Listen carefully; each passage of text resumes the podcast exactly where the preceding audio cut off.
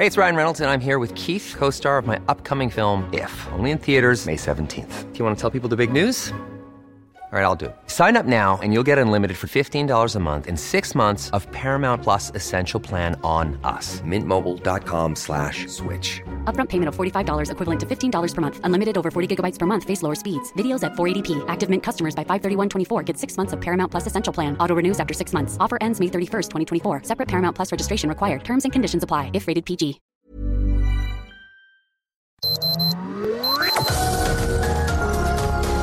Media Group presenta Sergio Sarmiento y Lupita Juárez. Información veraz y oportuna con un toque personal y humano.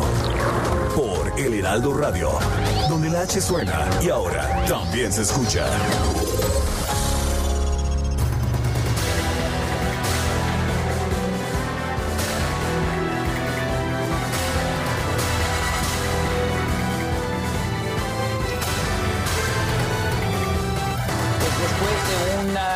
Inauguración de, una, de un juramento presidencial eh, bastante emotivo con una, pues una joven poeta de Los Ángeles que emocionó a muchísima gente, el presidente de los Estados Unidos, Joe Biden, se puso a trabajar de inmediato. Firmó más de una, de una docena de órdenes ejecutivas para revertir políticas del expresidente Donald Trump. Entre estas medidas que firmó estaba la de levantamiento inmediato de la prohibición de viajar de ciudadanos, de residentes de 13 países africanos de mayoría musulmana. Ordenó también detener la construcción del muro fronterizo entre Estados Unidos y México. Además, está considerando revertir una orden de Trump que evita que los inmigrantes que se encuentran en Estados Unidos ilegalmente sean contabilizados para los distritos electorales del Congreso. Entre, entre las órdenes ejecutivas que firmó Joe Biden está un memorándum en que ordena al Departamento de Seguridad Nacional y al fiscal general que preserven el programa de acción diferida, el DACA, para los llegados en la infancia.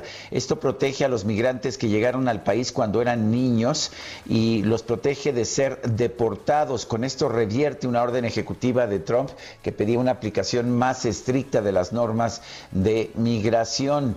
Bueno, claramente el presidente Joe Biden está empezando su mandato con prisa, quiere, quiere en, desde el primer momento revertir muchas de las medidas que considera injustas del expresidente Donald Trump, quien como se esperaba no se quedó al cambio de gobierno, no se quedó a la ceremonia de juramento del presidente Joe Biden.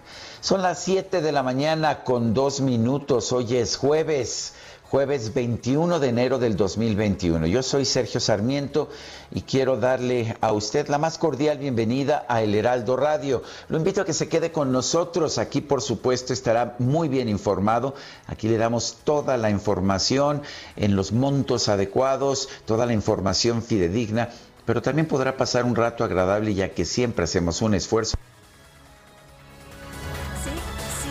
Hacemos un esfuerzo por darle a usted el lado amable de la noticia cuando pues eh, ocurre, por supuesto. Y bueno, ya decía Sergio de esto pues tan importante que ha ocurrido histórico allá en los Estados Unidos. La democracia ha prevalecido, lo que dijo el presidente Joe Biden y estaremos platicando, por supuesto, de las órdenes ejecutivas que ha firmado, los impactos que estas pueden tener y bueno, también de otro tema.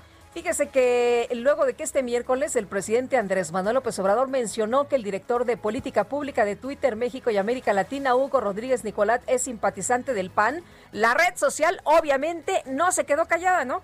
respondió y usted dirá, bueno, tenemos tantas broncas, tenemos asuntos de desempleo, tenemos gente que pues está luchando porque se abran los negocios en este semáforo que tenemos en rojo, tenemos problemas con el tema de la distribución de las vacunas, ¿no? La llegada de las vacunas, quisiéramos que llegaran más, pero no han llegado. Eh, tenemos eh, los eh, miles de, personas afectadas por COVID, los miles de muertos en el país, pero el presidente Andrés Manuel López Obrador tomó este asunto de, Twitter que pues seguramente le, preocupa. Y bueno, Twitter México señaló que ninguna persona de la red social es responsable por sí sola de nuestras políticas o acciones de cumplimiento y es lamentable ver comentarios dirigidos a nuestros empleados como responsables únicos de las decisiones o reglas de la empresa. Es importante recordar que los portavoces de Twitter no toman decisiones de cumplimiento y no participan en el proceso de revisión de las mismas. Esto ocurre en un proceso colegiado basado en reglas y procesos, no en intereses particulares. Es lo que dice la empresa, es decir, no las decisiones las va a tomar eh, pues Hugo Rodríguez. Es un asunto colegiado. Agregó que la labor de los voceros es únicamente compartir las decisiones, las decisiones con el público y responder preguntas. Y la nuestra es tener equipos que cuenten con una trayectoria relevante y diversa para cumplir de forma objetiva con los requerimientos de cada puesto. Fue lo que mencionó. Como hemos eh, dicho antes, reiteramos que seguiremos siendo transparentes en torno a nuestras políticas, la evolución de las mismas y su aplicación, a la vez que siempre siempre cuidaremos la seguridad de nuestros empleados. En su conferencia en Palacio Nacional, ayer el presidente López Obrador, pues trató diferentes temas, ¿no? Pero uno de los puntos que, que, tocó fue este, mostró parte del currículum de Rodríguez Nicalat, quien dijo fue asesor de un senador famosísimo del PAN y colaboró en el equipo de transición del expresidente Felipe Calderón. El presidente señaló que Hugo Rodríguez fue director de logística en el equipo de transición del entonces presidente electo de México, Felipe Calderón, en 2006. Si hay alguna decisión de Twitter, pues no sería de Hugo Rodríguez, sería de manera colegiada, como se ha explicado, por supuesto. Así que, bueno, si hay alguna pues, eh, ¿qué, qué, le diré? Si, si ocurre algo similar a lo que ocurrió allá en Estados Unidos con el señor Trump acá en México, pues se vienen las campañas, Sergio, y a lo mejor pues hay algunos políticos que no cumplen con las reglas y seguramente Twitter bajará algunos de sus mensajes. Pero bueno, pues ahí está lo que dijo el presidente y la respuesta de Twitter. Por otra parte, le quiero comentar a usted que la Asociación de Tiendas de Autoservicio y Departamentales hizo pues este miércoles un llamado a la jefa de gobierno de la Ciudad de México, Claudia Sheinbaum, y al gobernador del Estado de México, Alfredo del Mazo, para que se permita su reapertura controlada y bajo horarios extendidos. Pues sí, todo mundo ya quiere reanudar. La situación está realmente muy complicada para miles de negocios, de, pues ya sabe usted, de sectores y por lo pronto lo que dicen es que pues eh, no importan las medidas estrictas que se pudieran aplicar, lo que pues ellos quieren es la reapertura, aunque esté todo controlado, aunque tengan horarios pues eh, diferentes, eh, pero que pues el asunto no, no los ahorque, ¿no? Porque ya están en las últimas, muchos de ellos expusieron que las condiciones económicas de este sector han llegado a un punto cercano al no retorno, lo que implicaría que miles de colaboradores perdieran sus empleos, afectando el sustento de sus familias. Asimismo expresaron eh, la preocupación de que esta situación se extienda a las industrias que forman parte de las respectivas cadenas de proveeduría. Pues sí, todo es una cadena, por lo que es un imperativo el que se nos permita, dicen, sumarnos a las acciones de reapertura segura, es lo que dice la ANTAD. Y ya son en este momento las 7 de la mañana con 8 minutos. Las destacadas del Heraldo de México. Y ya está listo con las destacadas Ángel Gutiérrez. Ángel, ¿qué tal? Muy buenos días. Hola Lupita, Sergio, muy buenos días, muchas gracias. Así es, estamos listos con las destacadas, pero antes de comenzar, me gustaría mandar un mensaje a nuestra compañera Isel González a nombre de todo el equipo que en estos momentos, bueno, ella está pasando por unos momentos difíciles con su familia, pero desde acá le mandamos un fuerte abrazo y todo nuestro cariño de parte de todo el equipo. Así es, eh, Ángel Gutiérrez. Ayer nos enteramos del fallecimiento del papá de Itzel González. Lo lamentamos muchísimo, nos apena mucho que esté pasando pues por esta situación y como dices, eh, nos sumamos a este, a este abrazo, a este abrazo como mencionas con todo nuestro cariño para Itzel González. Así es, Lupita, muchas gracias y pues vamos a empezar con las destacadas de Heraldo. País, quieren agandallar vacunas. En 10 entidades se han reportado casos de presunto influyentismo por parte de servidores públicos para ser inmunizados. Ciudad de México, suben decesos en enero. Se incrementaron 38.3% respecto a diciembre del año pasado, según datos del CONACYT. Estado. Escasea dosis para otros males. Debido a la pandemia, varias entidades reportan falta de vacunas contra rotavirus, tétanos, tuberculosis y otras afecciones. Orbe. Triunfa democracia y exige unidad. Biden reconoció que asumirá la presidencia en un momento en que el país está polarizado y en medio de una pandemia. Mercado. Pemex recibe factura. Comercializó 18.114 millones de pesos por turbocina, una caída anual de 64.2%. Y finalmente en Meta, repunte a tope. La Liga MX suma 113 positivos en enero, el segundo mes con más casos en la pandemia. Y hasta aquí las destacadas del Heraldo. Muchas gracias, Ángel Gutiérrez. Muy buenos días.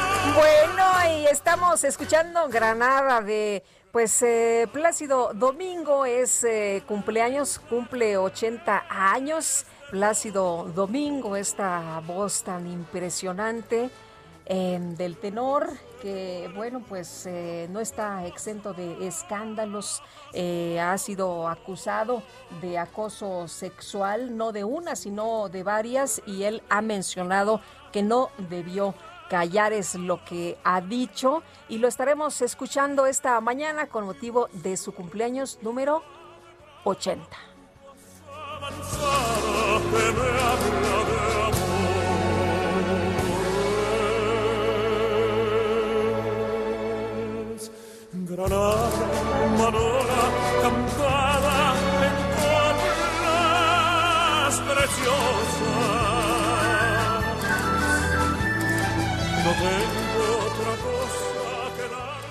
Agustín Lara, por cierto, ¿eh? ¿eh? decían que Agustín Lara no había ido nunca a Granada, pero ¿qué tal? ¿Cómo le quedó la canción? Y bueno, nosotros nos vamos a este resumen de lo más importante.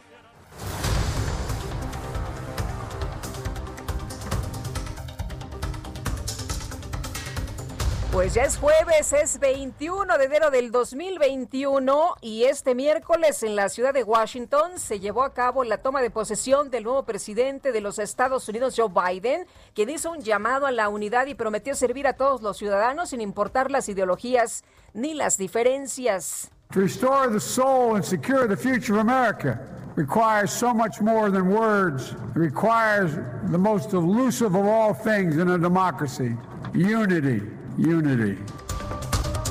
Pues sí, unidad y unidad es lo que dice el presidente, que es lo que se requiere. Y tras asumir sus cargos, el presidente Joe Biden y la vicepresidenta Kamala Harris realizaron una ofrenda en la tumba del soldado desconocido con la presencia de los expresidentes Barack Obama, Bill Clinton y George Bush, eh, George W. Bush. Bueno, el presidente Joe Biden dio a conocer que su antecesor Donald Trump le dejó una carta muy generosa esto en el despacho oval, cumpliendo con una de las tradiciones del cambio de mando. Por su parte, el expresidente Trump se trasladó a su club de golf de Mar-a-Lago en el sur de Florida, donde pues va a residir tras concluir su mandato. Y en la ciudad de Portland se registraron manifestaciones en contra del nuevo gobierno del presidente Joe Biden, las cuales causaron daños en la sede del Partido Democrático en Oregón. La jefa de prensa de la Casa Blanca, Jen eh, Psaki, informó que en la primera llamada oficial de Joe Biden como presidente será con el primer ministro de Canadá, con Justin Trudeau. Bueno, llegaron e inmediatamente se pusieron a chambear, ¿no? No dejaron un solo minuto. Inmediatamente todo mundo tomó posición y bueno, pues ya ahí a trabajar y a empezar con todo. Otros líderes mundiales que enviaron mensajes de felicitación fueron el primer ministro del Reino Unido, Boris Johnson, el presidente del gobierno de España, Pedro Sánchez, la presidenta de la Comisión Europea, Ursula von der Leyen, el líder opositor venezolano, Juan Guaidó, y el Papa Francisco. Como parte de las primeras acciones de su gobierno, el presidente Joe Biden firmó la proclamación de su toma de posesión y las designaciones de su gabinete. Bueno, además, el mandatario firmó órdenes ejecutivas que establecen el regreso de Estados Unidos al Acuerdo de París, el uso obligatorio de mascarilla, fortalecer el programa DACA, frenar la construcción del muro fronterizo y suspender el envío a México de migrantes que solicitan asilo. ¿Qué tal? Pues importante para nuestros eh, compatriotas, ¿no? Esta, esta decisión esto que hace llegando el presidente de los Estados Unidos. Muy importante. El secretario de Relaciones Exteriores de México, Marcelo Ebrard, deseó éxito al nuevo gobierno de los Estados Unidos y celebró que el presidente Biden haya detenido la construcción del muro fronterizo y que ordenara fortalecer el programa DACA. Los gobernadores que integran la Alianza Federalista celebraron la llegada de Biden a la presidencia de los Estados Unidos y anunciaron una reunión con la próxima coordinadora de asuntos para la frontera sur del Consejo de Seguridad Nacional, Roberta Jacobson. El secretario de Hacienda Arturo Herrera estimó que con la nueva administración de la Unión Americana algunos problemas internacionales podrían cambiar de enfoque debido a que el presidente Biden buscaría favorecer los acuerdos multilaterales. Y la Cámara de la Industria de la Transformación de Nuevo León se dijo optimista ante el cambio de gobierno de los Estados Unidos, ya que esto podría arrojar beneficios para la economía mexicana en el corto y mediano plazo. Bueno, por otro lado, el presidente de la Coparmex, José Medina Mora, celebró que eh, del plan de reactivación de la Secretaría de Economía se busque impulsar el trabajo con el sector privado abarcando los diversos retos del contexto económico actual. Y lo que ya le adelantaba la Asociación Nacional de Tiendas de Autoservicio y Departamentales advirtió que ante las afectaciones generadas por la pandemia, las condiciones económicas de sus agremiados en el Valle de México llegaron a un punto cercano al no retorno, lo que implicaría la pérdida de miles de miles de empleos. Y el presidente del INEGI, Julio Santaella, informó que en diciembre de 2020 la tasa de desocupación nacional se estimó en 3.8% de la población económicamente activa, una cifra superior al 2.9% estimado en diciembre del 2019. El Consejo de la Judicatura Federal dio a conocer que su exdirector general de Inmuebles y Mantenimiento, Francisco Javier Pérez Maqueda, fue multado por más de 60 millones de pesos por irregularidades en las contrataciones de obra pública que tuvo a su cargo en el sexenio pasado. Y el INAI instruyó a la Fiscalía General de la República a que informe sobre los expedientes que han sido denunciados y precisar los delitos por los que se les acusa. Bueno, pues ahí informar sobre los expresidentes de la República. La Secretaría de Gobernación informó que la Comisión para la Verdad y Acceso a la Justicia para el caso Ayotzinapa va a presentar una denuncia penal por la filtración del expediente de la investigación del caso, que no es lo único que se reveló el día de hoy. También, también se da a conocer más información sobre este tema y se involucra al secretario de Seguridad Pública de la Ciudad de México, Omar García Harfush. Bueno, y la Fiscalía General de Guerrero determinó que en una de las denuncias por violación en contra del precandidato de Morena al gobierno del estado, Félix Salgado Macedonio, ya prescribió el, el delito que le imputan. Imagínense nada más. Bueno, el Tribunal Electoral determinó que el diputado del PT, Gerardo Fernández Noroña, incurrió en violencia política de género en contra de la legisladora del PAN, Adriana Dávila, por lo que deberá ofrecer una disculpa pública. Ya se podrá imaginar lo que pues cómo se puso Noroña, ¿no? Dice que el tribunal y que no sé qué, pero pues que él no incurrió en esto que se señala en violencia en contra de la legisladora Dávila. Y la Comisión Permanente del Congreso solicitó al secretario de Hacienda Arturo Herrera y al subsecretario de Prevención y Promoción de la Salud Hugo López Gatel que presenten un informe sobre la situación del país ante la pandemia de COVID-19, así como los efectos económicos de esta. Oiga, ¿y qué tal los datos de la Secretaría de Salud? Informaron que este miércoles se registraron 1.539 muertes por COVID-19. ¿Escuchó usted bien? En las últimas 24 horas, 1.539 mexicanos que han perdido la vida por COVID-19 y 20.548 casos confirmados. La cifra acumulada subió a 144.371 decesos y 1.688.944 contagios. Cuando las autoridades nos dicen pues que esto de los contagios va bajando, pues ahí están las propias cifras de la Secretaría de Salud. El gobernador de Michoacán, Silvano Aureoles, anunció el cierre de todas las oficinas no esenciales del gobierno del estado por un incremento en los contagios de coronavirus. Se cerrarán todas las oficinas del gobierno del estado que realizan actividades no esenciales a partir de hoy y aprovecho para invitar a los gobiernos municipales y a las dependencias del gobierno federal en el estado, lo mismo que al Poder Judicial, al Congreso y a los organismos autónomos para que hagan lo mismo, que toda aquella oficina gubernamental eh, o alguna oficina pública que no realice actividades esenciales deben de cerrarse de inmediato a partir de hoy. Gobernador de Jalisco, Enrique Alfaro, informó que este miércoles sostuvo una reunión con el presidente López Obrador para abordar distintos temas como seguridad y el plan de vacunación contra el coronavirus. Eh, platicamos también sobre el plan de vacunación eh, y abrimos un canal de comunicación para revisar algunos pendientes, para ajustar algunas cosas, aclarar dudas y poder garantizar que eh, la vacuna llegue en primer lugar a todo el personal médico que está en la primera línea de batalla para atender pacientes COVID, posteriormente a todo nuestro sector salud y para ir desdoblando poco a poco la estrategia eh, de manera efectiva.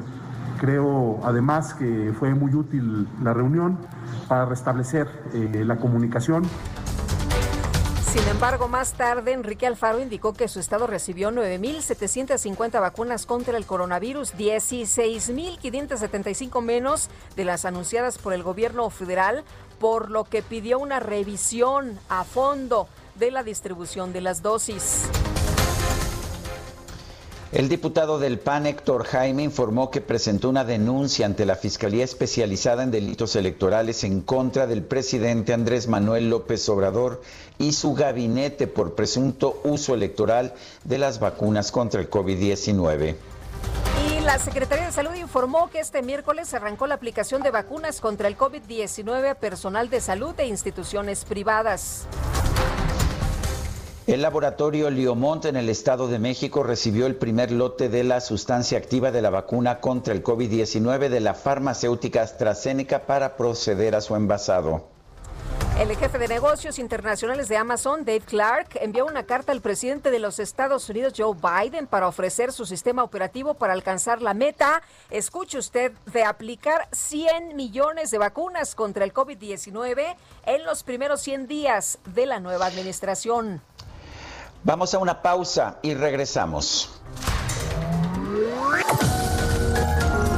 Sergio Sarmiento y Lupita Juárez quieren conocer tu opinión, tus comentarios o simplemente envía un saludo para ser más cálida esta mañana.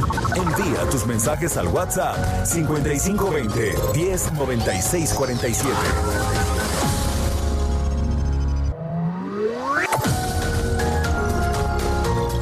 Continuamos con Sergio Sarmiento y Lupita Juárez por El Heraldo Radio.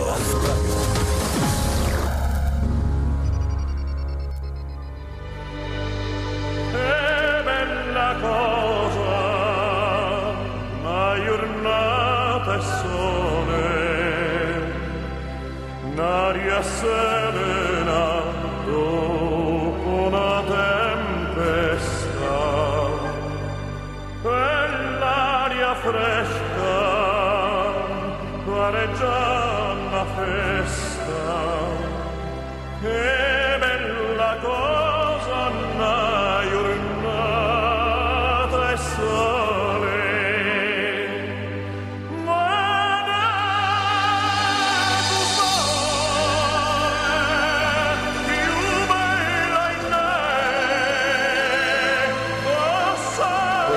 Plácido Domingo está festejando 80 años. Gran cantante de ópera, aunque también interpretaba estas canciones populares como O Sole Mío, como Granada de Agustín Lara que escuchamos en un principio. Pero realmente su fama es porque es un gran tenor de ópera y vamos a estar escuchando, por supuesto, algunas de sus interpretaciones de ópera un poco más adelante. Es un hombre, eh, pues que realmente creo que dejó, dejó huella en México. Él vivió en México muchos años, vivía allá en Tlatelolco. Y tú recordarás, Lupita, que en el terremoto de 1985 personalmente estuvo ayudando, estuvo tratando de sacar a gente de los escombros. Con eso me parece que se ganó el corazón de todos los mexicanos. Lo recordarás, ¿verdad? Sí, como no, me acuerdo perfectamente y todo mundo reconoce, Sergio, pues el talento de este tenor, reconoce la trayectoria, el amor a México, eh, lo que pues ayudó en los terremotos del 85 y bueno, cumple 80 años, eh, termina prácticamente esta, esta carrera pues eh, en medio de escándalos por acoso sexual y él ha mencionado que pues no debió haber callado precisamente eh, cuando empezaron estos señalamientos.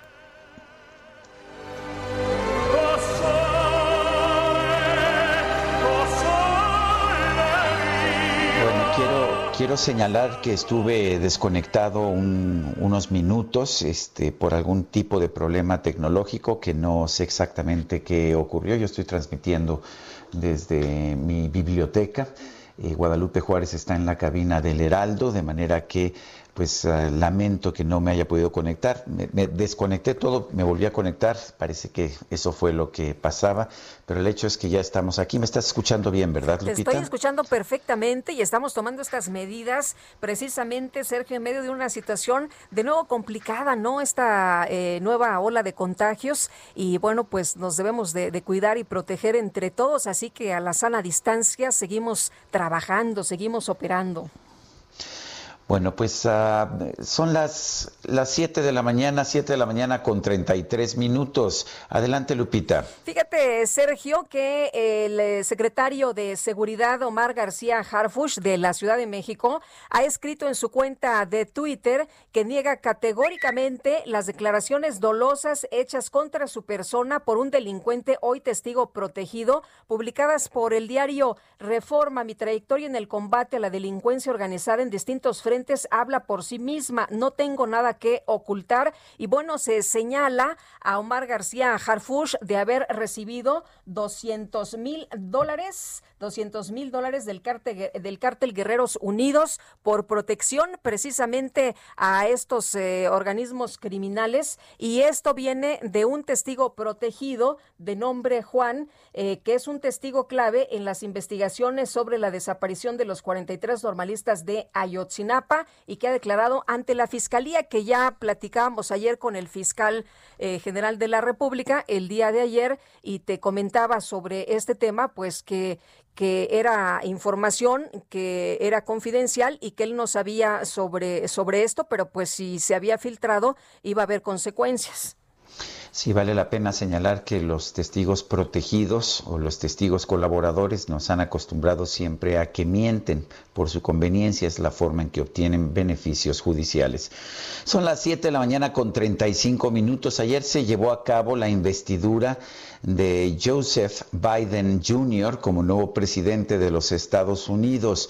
Y bueno, vamos a analizar cuál fue el mensaje, qué significa este nuevo gobierno y lo vamos a hacer con un diplomático muy respetado, muy reconocido eh, por su larga trayectoria eh, en la diplomacia de nuestro país. Es eh, Enrique Berruga, quien es escritor diplomático y que fue embajador de México ante la Organización de los Estados Unidos. Enrique Berruga, ¿cómo estás? Buenos días. Hola, buenos días, Sergio. ¿Cómo te va? Muy buena. Gracias, Enrique. A ver, cuéntanos en primer lugar, ¿qué, ¿cómo viste esta toma de posesión? Siempre es una especie de espectáculo ya en los Estados Unidos, pero ¿cómo la viste y cuál es el mensaje que vale la pena resaltar de lo que dijo ayer el, el nuevo presidente de los Estados Unidos?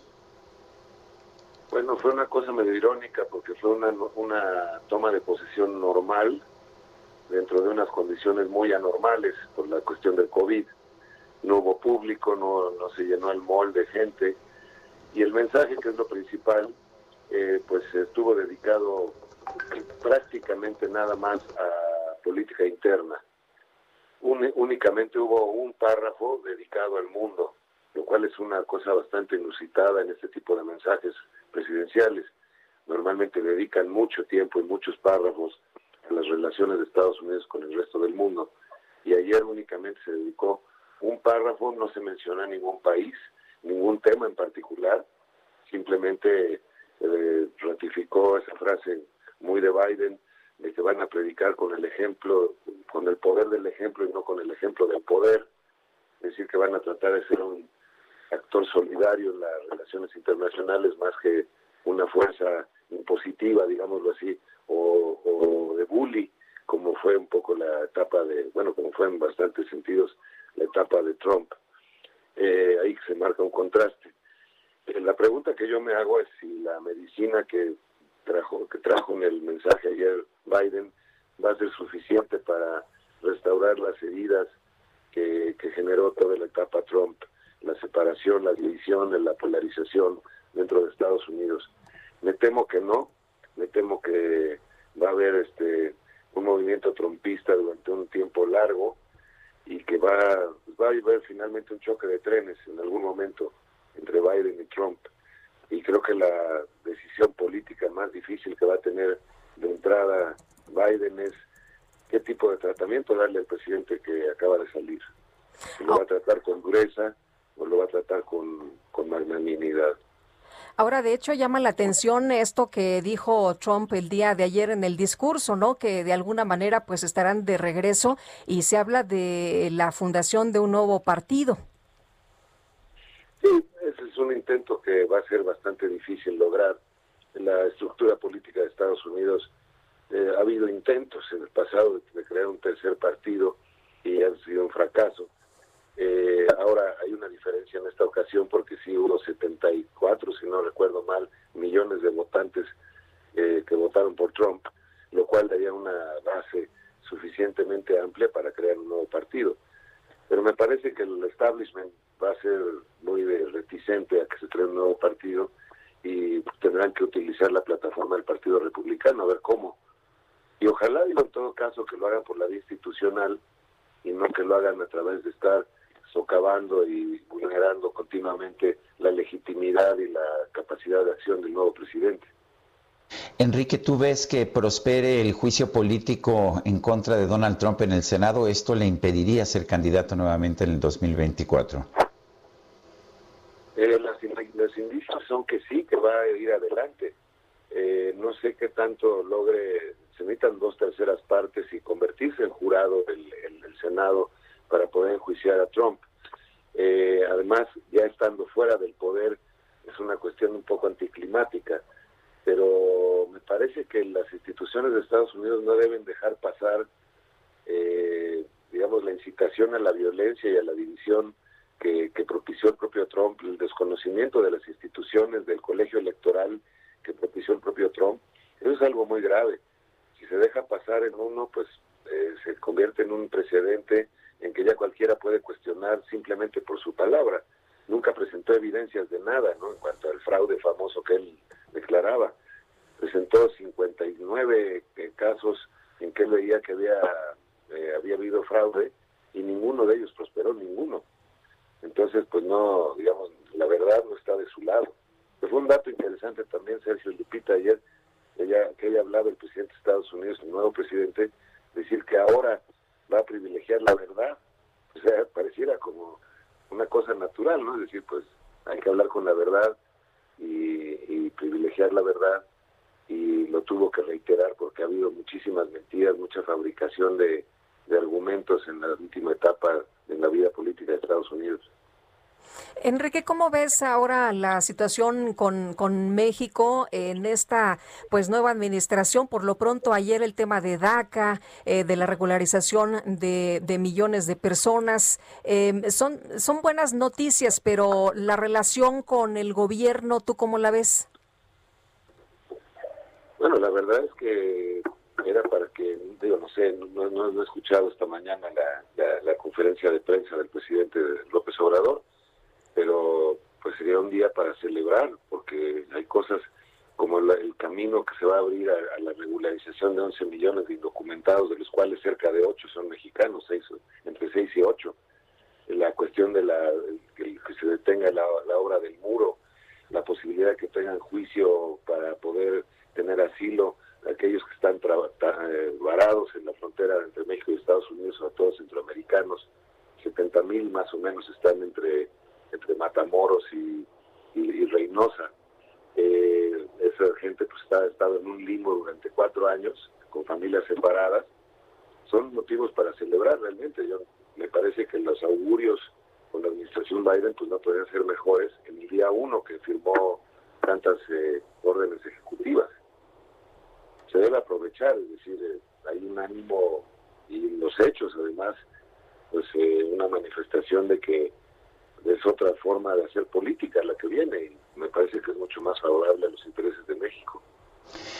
Ahora, algunas de las decisiones que está tomando el presidente Joe Biden no van a ser populares. Por ejemplo, eh, sabemos que mucha gente en Estados Unidos está a favor de la construcción del muro y que se sienten invadidos por, por los mexicanos que cruzan la frontera o por los inmigrantes en general que cruzan la frontera. ¿Qué tanto va a afectar esto a Joe Biden? Ya ayer mismo en la noche ya digamos los grupos más eh, alineados a la derecha en Estados Unidos, los más conservadores, estaban criticando que se detuviera la obra del muro, eh, diciendo, bueno, si se, si encontrado la medicina ideal, porque se ha reducido la migración tanto durante estos cuatro años de Trump, ¿por qué revierte la, la decisión Biden ahora?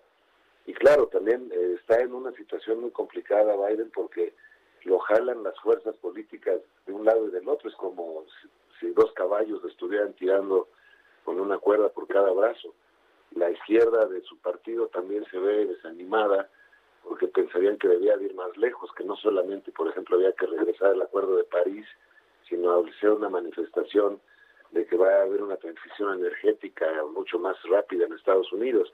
Es decir, eh, eh, se generó tal extremismo, tal polarización en estos cuatro años de Trump, que el, que el centro político ya no existe, es mi impresión. Y la virtud que tuvo Estados Unidos durante muchísimos años era que todo el mundo se peleaba por el centro, ahora se pelean por los extremos. Entonces tiene que hacer una suerte como de pues artes de magia prácticamente de, de Biden, pero pues ni modo, o sea, el grupo que lo llevó al poder es el que va a mandar y se enojarán mucho a lo mejor los de extrema derecha con ciertas decisiones, pero pues el que ganó fue el otro bando. Bueno, pues Enrique Berruga, diplomático, siempre es un gusto hablar contigo. Te mando un abrazo. Igualmente, Sergio, cuídense mucho. Lupita, buen día.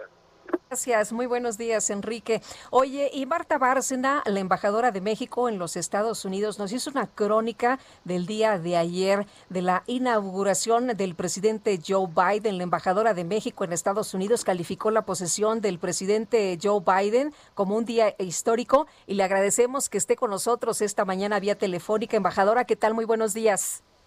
Buenos días, Lupita. Buenos días, Sergio pues eh, al haber tenido el privilegio de representar al país en la ceremonia y ser testigo casi en primera fila de lo que estaba sucediendo, pensé que podría interesar eh, hacer una breve crónica conforme ve, veía y atestiguaba eh, los discursos y la ceremonia.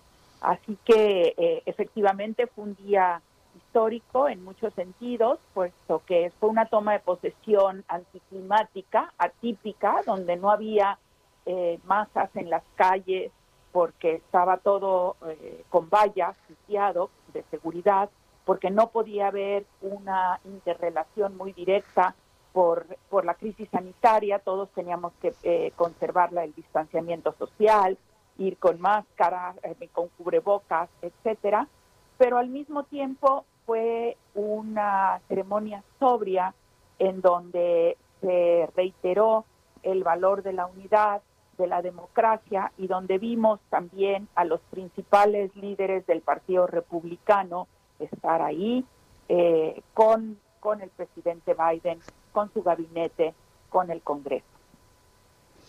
Eh, Marta, ¿cuál fue la impresión que con la que te quedaste tú en lo personal? Fue, a pesar de la falta de público, fue emotivo, ¿no es así? O por lo menos así se vio en la televisión.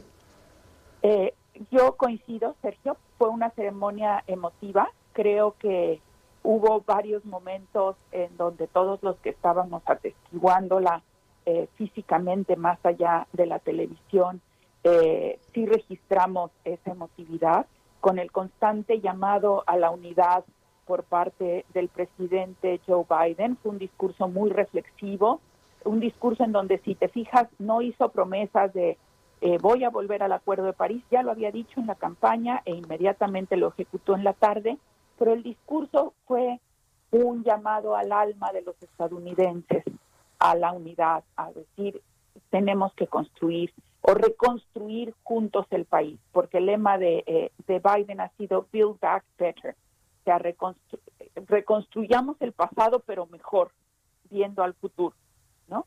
Eh, Y claro, hubo momentos particularmente emotivos, por ejemplo, para mí, cuando J. Lo pues, eh, habla en español, la lectura del poema de esta joven eh, poeta de, de, California, Amanda Gorman. Amanda Gorman, la, ¿no? Sí sí, Amanda la presencia de, esa diversidad de Estados Unidos que fue muy pensada a propósito, ¿no?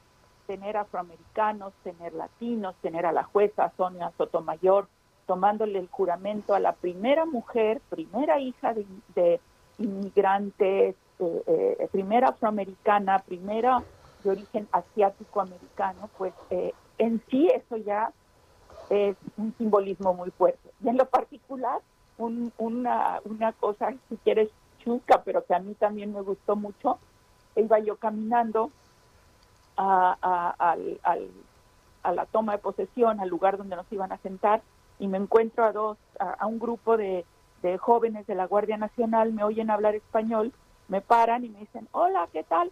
Y este y, le digo, soy la embajadora de México. Y me dice, ah, nosotros somos mexicanos, el altote de Chihuahua.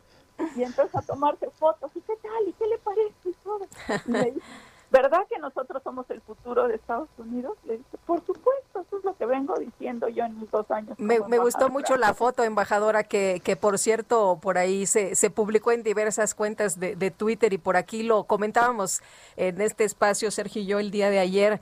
Embajadora, eh, Joe Biden ha ordenado proteger de lo primero que ha hecho y bueno, que, que, ha sido muy relevante, ha ordenado proteger a los, a los soñadores, a los dreamers y parar de construir el muro en la frontera con México. Pues empezamos bien, ¿no? Empezamos bien y aparte se ha, se ha ordenado suspender las deportaciones por 100 días, eh, empezar a trabajar los protocolos de protección al migrante de otra manera, con lo cual esperamos que se aceleren ya los juicios de asilo y, se, y los Estados Unidos tomen la decisión que correspondan, que ya no se separe a las familias, que debo de decir que eso no estaba afectando en este momento eh, a familias mexicanas, sino más bien a familias centroamericanas. Así que yo creo que empezamos bien y también con retos porque la reanudación del programa DACA y su ampliación, eso va a significar una carga de trabajo excepcional para los consulados de México en Estados Unidos que deberán de estar listos a proporcionar la documentación que estos jóvenes DACA Dreamers requieran.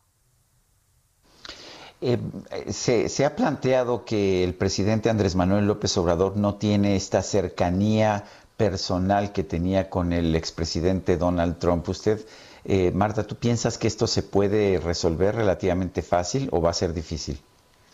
Yo creo que se va a poder resolver. El presidente López Obrador es un hombre muy cálido, es un político muy inteligente y yo creo que en el momento en que se vuelvan a encontrar eh, va a haber esta, esta relación. El presidente Biden le otorga una gran importancia a las relaciones personales. Eh, es conocido en Estados Unidos eh, en su gestión como senador, como vicepresidente, cómo trabajaba mucho las relaciones personales. Pues yo esperaría que en, en más en el corto plazo que en el mediano haya este acercamiento, porque los dos tienen muchos elementos en común y también muchos objetivos en común. Pero pues eh, los seres humanos somos los seres humanos hasta que ellos se encuentren veremos esa eh, eh, esa química que empiecen a trabajar. Pero más allá de la relación personal, Sergio, yo creo y lo repito que México y Estados Unidos somos un matrimonio que no se puede divorciar. Entonces, pues más vale que nos entendamos. Que nos llevemos bien. Que nos llevemos bien. Entonces, eh, que, que, que, que, tengamos gestos de amabilidad hacia uno y otro, que a veces veremos, oye, pues no me gustó lo que hiciste, a ver, ¿por qué me estás haciendo esto? Esto está minando la confianza en el matrimonio.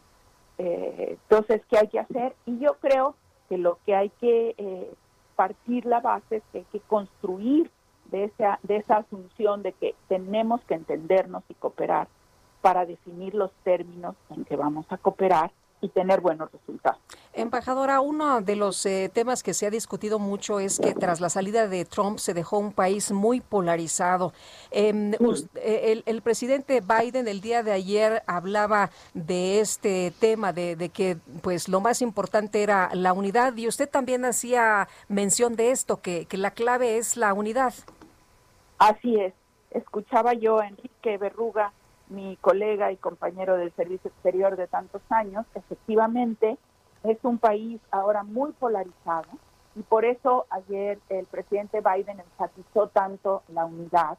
Por eso dijo frases de que la política no debe ser un fuego que destruya a todos, sino que hay tiene que haber el derecho a disentir sin que eso sea el derecho a dividir. La disensión se puede, eh, eh, el, eh, el, el, disentir se puede dar dentro de la unidad. Y, y, yo creo que no va a ser fácil la, la, esa unidad en Estados Unidos. Las posiciones están muy polarizadas. Ayer efectivamente ya Stephen Miller salía a criticar todas las medidas migratorias, pero bueno, Stephen Miller en todo el centro y, la, y, y las posiciones más liberales en Estados Unidos, pues es eh, sus posiciones son muy despreciadas, así que eh, no podemos decir que son opiniones mayoritarias ni mucho menos. Eh, pero, pero yo lo que he visto con, con los congresistas que interactúo constantemente, uno de mis mejores amigos en el Senado es el senador Roy Blunt, que ayer eh, presidía la ceremonia, eh, es un deseo de construir positivamente una agenda. Muy bien, pues como siempre, embajadora, le agradecemos, le apreciamos mucho que pueda platicar con nosotros. Muy buenos días. Buenos días, Lupita. Buenos días, Sergio. Y me tienen a sus órdenes. Muy amable. Muy bien. Pues es Marta Bárcena quien ha tenido pues un desempeño me parece notable en la Embajada de México en los Estados Unidos y que concluirá en los próximos días su función para ser reemplazada por Esteban Moctezuma, el actual secretario de Educación. Guadalupe Juárez y Sergio Sarmiento estamos en el Heraldo Radio. Vamos a una pausa, regresamos en un momento más.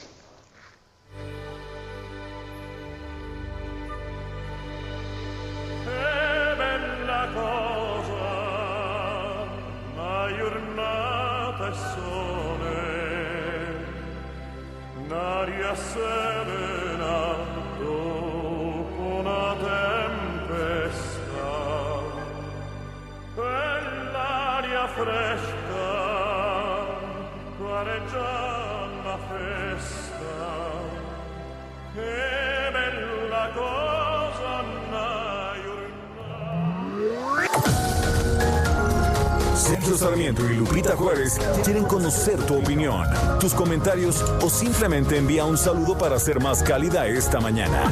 Envía tus mensajes al WhatsApp 5520 109647.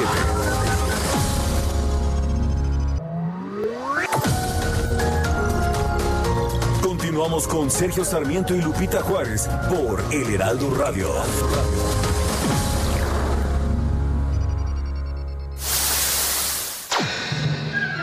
El 21 de enero de 1963 se llevó a cabo la primera transmisión de televisión a color en México, a través del Canal 5 fundado por Guillermo González Camarena, inventor del sistema tricromático secuencial de campo.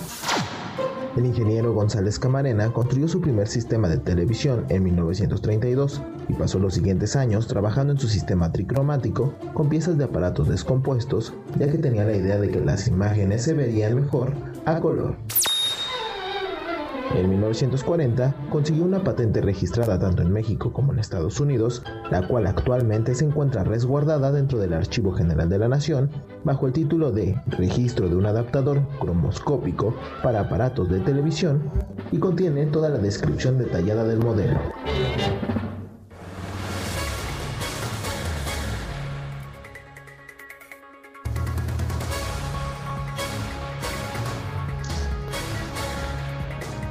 El secretario de Seguridad Ciudadana de la Ciudad de México, Omar García Harfush, ha negado en su cuenta de Twitter las declaraciones de un supuesto testigo protegido que se publicaron en el periódico Reforma. Tenemos en la línea telefónica a Omar García Harfush, secretario de Seguridad Ciudadana de la Ciudad de México. Omar, buenos días, gracias por tomar la llamada. ¿Cómo está? Buenos días, a sus órdenes, al contrario. Gracias, Omar. Cuéntenos, el, estamos viendo estas declaraciones de un supuesto testigo protegido que presentan pues toda una serie de versiones de lo que aconteció en Iguala ya en el 2014 con el con el caso de la desaparición de los normalistas. ¿Qué nos puede decir de estas declaraciones? Mire, lo único que sé eh, es lo mismo que, que usted leyó en la mañana. Eh, leo que es un testigo protegido, que es un delincuente que se convirtió en testigo protegido y que está dando este tipo de declaraciones, más bien que declaró ante la autoridad. Nosotros confiamos en la Fiscalía General de la República en que hace las investigaciones de manera correcta y puntual. Niego categóricamente, por supuesto, y de manera total niego cualquier declaración que este sujeto está haciendo en contra de mi persona, de si yo pertenecía a tal grupo o a cualquier otro. Nunca he pertenecido a ningún grupo, nunca he servido a ningún grupo delincuencial. Mi única relación con la delincuencia organizada ha sido detenerlos y combatir esto, este mal desde que inicié en la Policía Federal. De ahí a las opiniones que yo tenga, no le puedo decir mucho porque sé solo lo que leí en el periódico Reforma, no tengo conocimiento quién sea este este sujeto, ni, ni de dónde venga, ni desde cuándo esté declarando. Eh, usted pone en su Twitter, eh, Omar, que su trayectoria en el combate de la delincuencia organizada en distintos frentes habla por sí misma. No tengo nada que ocultar. Estos sujetos hablan de que había protección al cártel de Guerreros Unidos eh, y que usted habría recibido 200 mil dólares. Sí, pues eso es lo que, a lo que me refiero, que esas declaraciones son absurdas. O sea, no, no tengo mucho que decir al respecto más que, pues es el dicho de un delincuente, no le encuentro fundamento alguno, no, no, no puedo decir más más que decir que es eso, que es un absurdo y que por supuesto lo niego totalmente.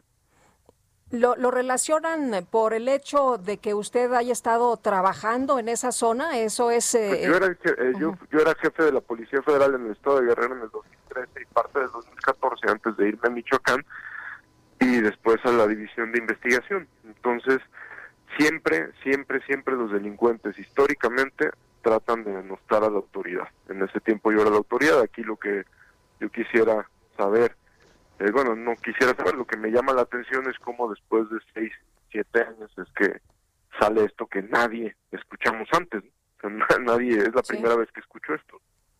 Ahora, eh, ¿qué, qué credibilidad le podemos dar a los, pues a los testigos protegidos? Eh, no es la primera vez que sabemos que, que mienten o que presentan lo que les conviene. ¿Qué opina usted de esta figura? Mire, yo ahí, eh, como es una investigación en curso, yo quisiera ser muy, muy respetuoso con la Fiscalía General de la República. Nosotros confiamos en la autoridad, en que van a hacer investigaciones eh, o de que están haciendo investigaciones reales y profundas. Y pues ya, ya ellos le darán el peso a este testigo protegido que, que la propia Fiscalía considere. o sea, usted fue... Mí, eh, mm, sí, sí. dígame. Dígame, perdón. Eh, eh, eh, usted fue víctima de un atentado hace unos meses. Eh, parece que no les gusta mucho a los delincuentes, ¿verdad? Sí, no, no, no, no, desde hace mucho tiempo, como usted sabe, em, han sido, pues no es la primera vez que salen o que surgen rumores de este tipo, de vinculaciones o de que si hicimos o no hicimos, eh, pues la- los delincuentes siempre van a buscar denostarnos. Lo que yo le puedo asegurar, lo que yo le puedo asegurar es que en estos trabajos, eh, en la policía, en la procuración de justicia, los resultados son los que hablan por uno. Nosotros todos los días tenemos una policía activa que estamos trabajando todos los días por, por la Ciudad de México y estamos haciendo cosas muy, muy relevantes. La, tenemos una policía hoy que se está motivando, no digo motivada completamente, no, no, pero tenemos una gran parte de la policía que se está motivando, que está deteniendo, que está siendo muy reactiva y muy proactiva con, con el área de, de inteligencia para, para poder realizar detenciones correctas. Reactiva en la parte de prevención, en la parte de operación policial y muy proactiva en la parte de investigación. Entonces, estamos a completando una policía real para darle tranquilidad a la ciudadanía. Y eso es lo que estamos haciendo todos los días. Eso es lo que estamos haciendo y eso es lo que queremos que la gente vea. Señor secretario, ¿piensa usted que esta filtración, esta nota pueda, pueda haber sido eh, pues un ataque eh, también de estos mismos grupos? no, no tendría fundamento para decir eso. La verdad no, no quisiera decir algo del cual no, no tendría un fundamento real para decirlo. No soy, no me gusta mucho la especulación. Eh, es una nota que por lo que veo, pues no tiene mucho fundamento al momento. Eh, hablaba usted de una policía que está motivada y que está haciendo las cosas bien. Le pregunto, ¿una policía que no le tiene miedo ni a la delincuencia organizada? No, por supuesto que no, y eso se ha visto, lo hemos estado eh, con, también en el 2020 se detuvieron a 75 generadores de violencia importantes, trabajamos operativos muy relevantes con Sedena, con Semar, todos los meses eh, se continúan haciendo operaciones, el año pasado en estos temas de delincuencia organizada realizamos 397 cateos con la Fiscalía General de Justicia, casi 400. Se detuvieron a 600 personas relacionadas con este delito, en los cuales la Fiscalía logró la vinculación de más del 90%. Es decir, si la policía está echada para adelante completamente y vamos a trabajar todavía más. Bueno, pues Omar García Harfush, secretario de Seguridad Ciudadana de la Ciudad de México, gracias por esta conversación. Muchísimas gracias, se lo agradezco mucho. Buenos días, gracias a usted por platicar con nosotros. Y bueno, pues no es la primera vez que sabemos de testigos protegidos, Sergio, que dan informaciones pues bastante Pues falsas o dudosas, tergiversadas. Yo la verdad siempre he dicho que esta figura del testigo protegido entiendo que puede ser útil, pero que en sí el testimonio del testigo protegido no puede ser base de nada, tiene que haber información adicional.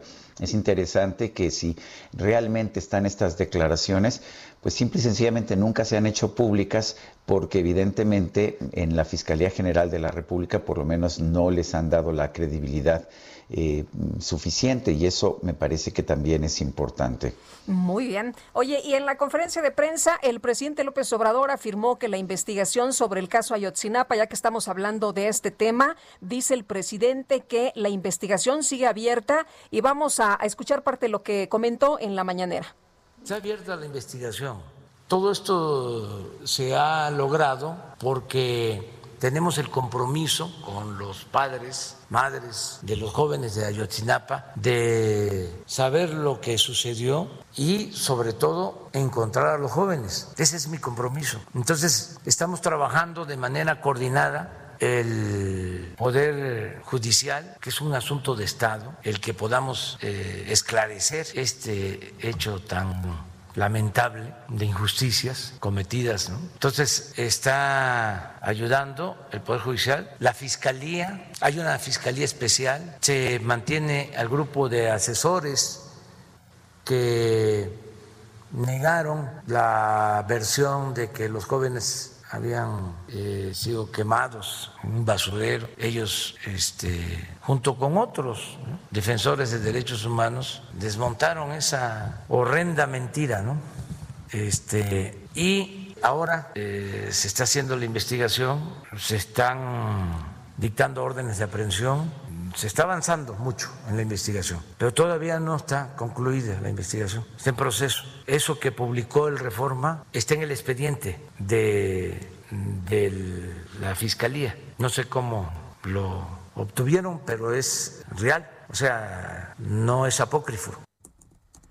Bueno.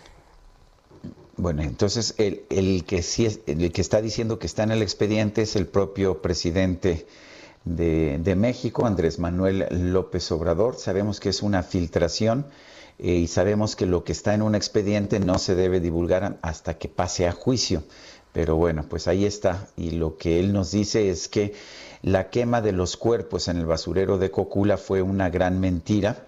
Eso es lo que nos dice también el presidente, que está pues tomando sus propias decisiones. Hasta este momento me parece que las pruebas de que por lo menos algunos de los cuerpos fueron quemados en el basurero municipal de Cocula son bastante contundentes, pero a lo mejor el presidente tiene otros datos. Pues sí, siempre tiene otros datos, ¿no? Y a veces pues quieres acomodar las cosas, pero, pero bueno, vamos a, a, dejar que los investigadores y que las investigaciones al final de cuentas nos digan qué fue exactamente lo que ocurrió. Son las 8 de la mañana con 11 minutos. El Químico Guerra con Sergio Sarmiento y Lupita Juárez. Mejor, Lupita, si te parece, vamos con las noticias que no encuentras en ningún sí, otro lugar. Vámonos con, con las otras noticias. En vez de los otros datos. A ver, Químico Guerra, ¿qué nos tienes esta mañana? Sí, yo no tengo otros datos. ¿eh? Ah, no.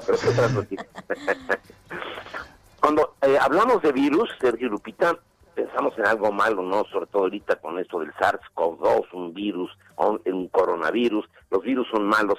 ¿Qué les parece que usemos virus para matar al cáncer? Un nuevo estudio empleando métodos novedosos para examinar cómo exactamente virus oncolíticos atacan tumores cancerosos se publica en la revista arbitrada Cancer Research. Ese trabajo provee información sorprendente acerca de cómo una infección viral coopera con el sistema inmunológico para atacar las células cancerosas. O sea, virus que cooperan con nuestro sistema inmunológico. Normalmente pensamos que nuestro sistema inmunológico pues va a matar a los virus. Existen virus que cooperan con nuestro sistema inmunológico y eh, atacan a las células cancerosas y eh, abre la oportunidad para combinar esta forma de terapia con los medicamentos inmunológicos contra el cáncer, tales como los inhibidores de control. Eh, la idea es que los virus podían atacar el cáncer, viene ya desde principios del siglo XX, cuando los médicos notaron eh, que se presentaban remisiones dramáticas después de sufrir una infección viral.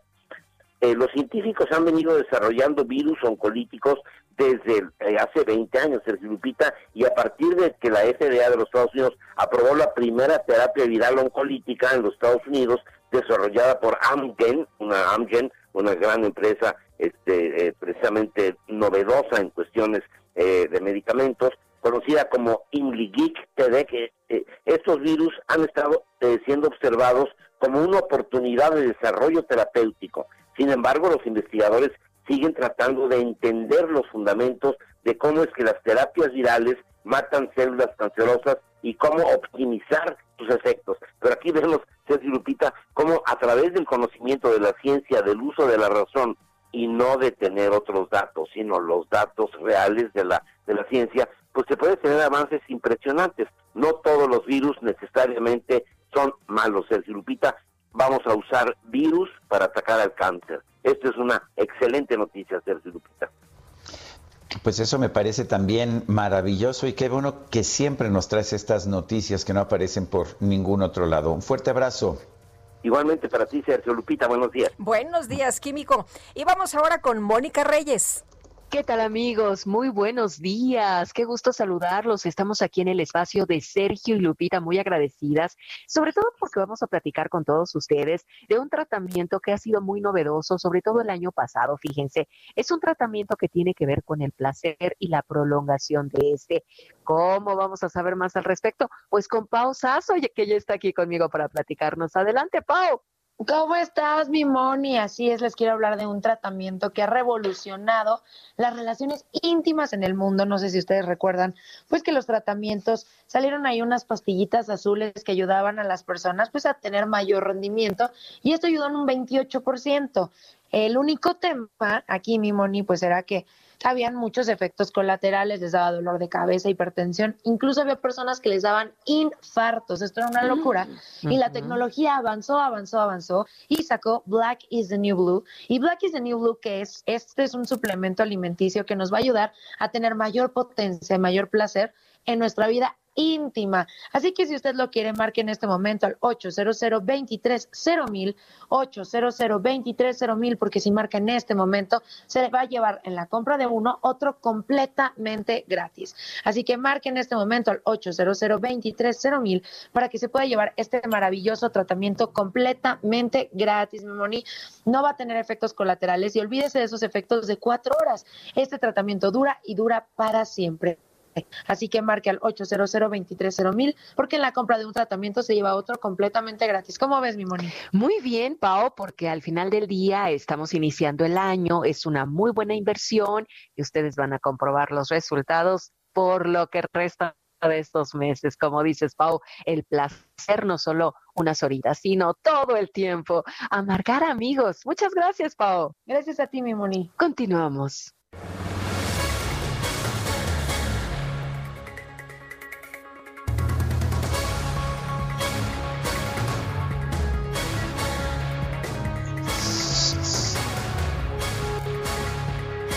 Adelante. Las, son las 8 de la mañana con 16 minutos. La Procuraduría Federal del Consumidor, la Profeco y la Comisión Nacional del Agua, la CONAGUA, firmaron un convenio para intercambiar información de los precios de los servicios de distribución de agua potable a través de pipas o camiones cisterna. La idea es que se haga pública esta información ya que durante la pandemia se han registrado incrementos importantes.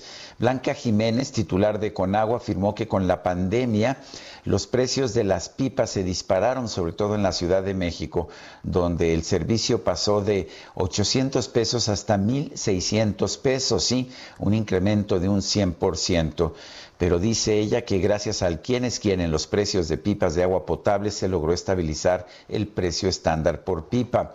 La Profeco, además, a través de un comunicado, indicó que con este acuerdo están buscando sumar esfuerzos en su función de orientar a los consumidores y evitar abusos. El, titular de la Profeco, Sheffield Padilla, dijo que más de medio año trabajando en el equipo para lograr el quién es quién en los precios del servicio de distribución del agua potable ha servido para que ahora en las zonas metropolitanas más pobladas de nuestro país pues haya suficiente información para que los consumidores puedan escoger a quién comprarle esta, pues estas pipas de agua.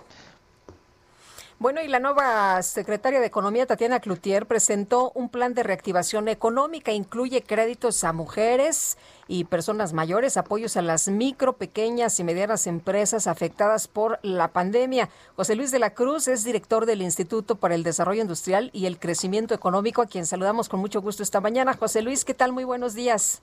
Muy buenos días, gracias por la invitación.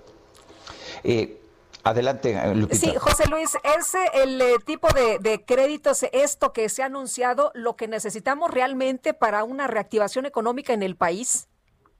Eh, bueno, yo creo que si observamos que es básicamente una estrategia similar a la que se aplicó eh, durante el año pasado, de hecho eh, es más acotada que la del año pasado, pero en donde, de acuerdo al INEGI, tanto en términos de crecimiento, una caída eh, hasta ahorita estimada en 8.3%, y la desaparición de empresas que se observó, en donde el INEGI mencionó eh, casi un millón de pequeños micronegocios, sobre todo, eh, que tuvieron que cerrar, pues me parece que si bien es positivo que se busque seguir apoyando a las empresas, sobre todo a las de menor tamaño, evidentemente pareciera que esto es insuficiente y que se requieren otras medidas para enfrentar los efectos de una recesión que no termina por irse.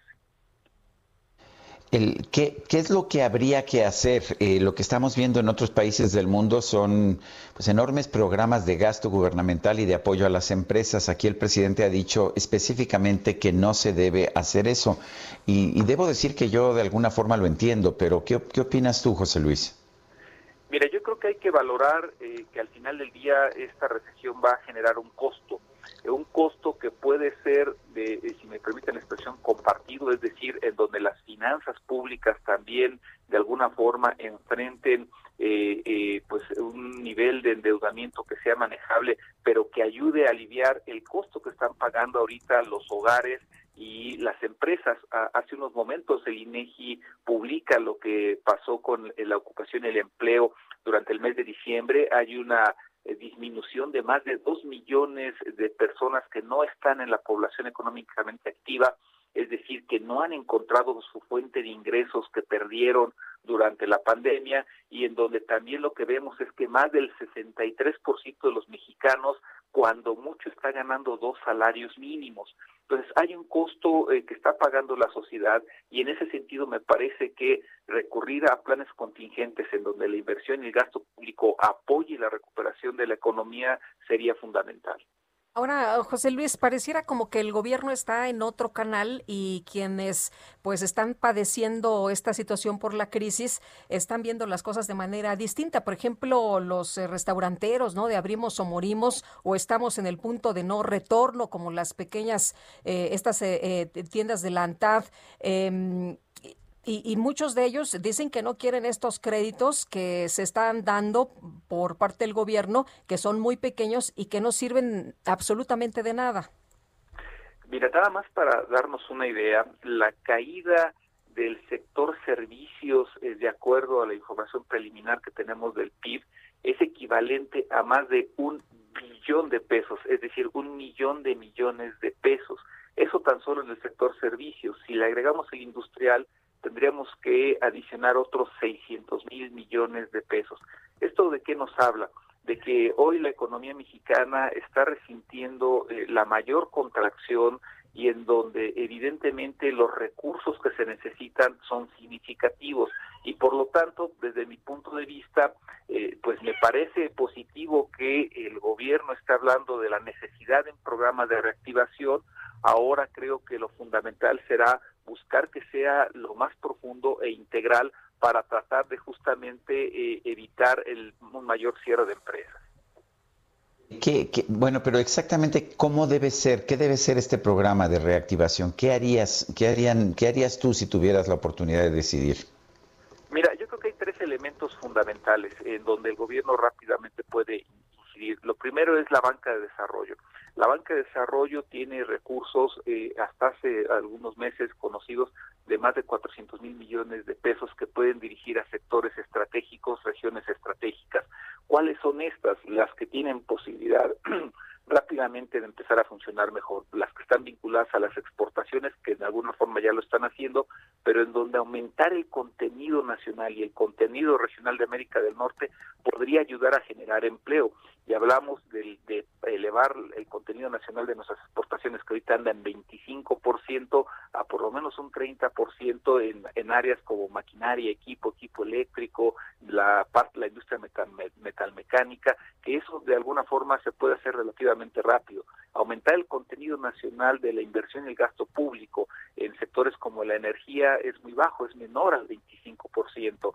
Esto eh, desde la obra básica hasta los insumos que se pueden fabricar en el país. Y esos son algunos elementos en donde no le cuesta más al gobierno, eh, eh, eh, no le cuesta meter dinero y en donde simplemente elevando el contenido nacional se pueden ayudar a reactivar algunos sectores.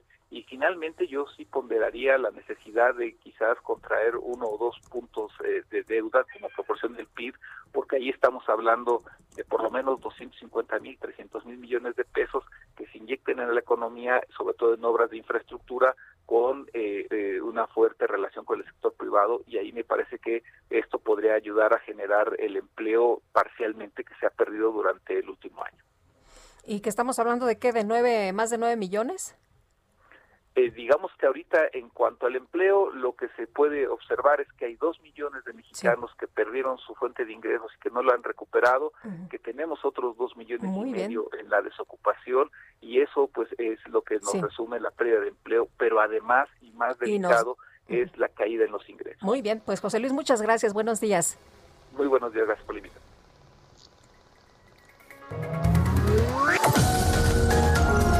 Sergio Sarmiento y Lupita Juárez quieren conocer tu opinión, tus comentarios o simplemente envía un saludo para ser más cálida esta mañana. Envía tus mensajes al WhatsApp 5520 109647.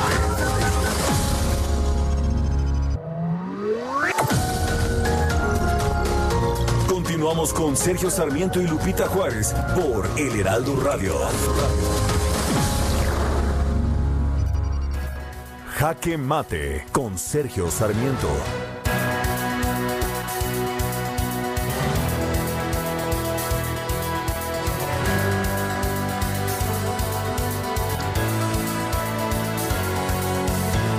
Me parece que casi es un retorno a la normalidad. El presidente de los Estados Unidos, Joe Biden, puede tener errores o puede tener aciertos, pero me parecen en todo caso que son errores y aciertos de buena fe. No era el caso con, el, con su predecesor, con Donald Trump, que actuaba no como presidente de los Estados Unidos, sino como que actuaba como una persona, eh, como una persona que estaba defendiendo nada más sus intereses, sus intereses personales y que tomaba decisiones por berrinches, por, por ocurrencias y no porque correspondiera a una visión del país. Estamos viendo, por lo tanto, un retorno a la normalidad del país más poderoso del mundo y de la economía de mayor tamaño de todo el mundo. Esto debe beneficiarnos. Puede uno cuestionar algunos de los temas, por supuesto. Me parece que es muy cuestionable, por ejemplo, que aumente tanto el gasto de los Estados Unidos el presidente Joe Biden. Pero cuando menos es alguien que escucha argumentos, que está buscando la unidad de su país y sobre todo que no está gobernando solamente para beneficiarse a sí mismo. En este sentido, la presidencia de Joe Biden es sin duda un evento, un acontecimiento que debemos aplaudir los mexicanos. Yo soy Sergio Sarmiento y lo invito a reflexionar.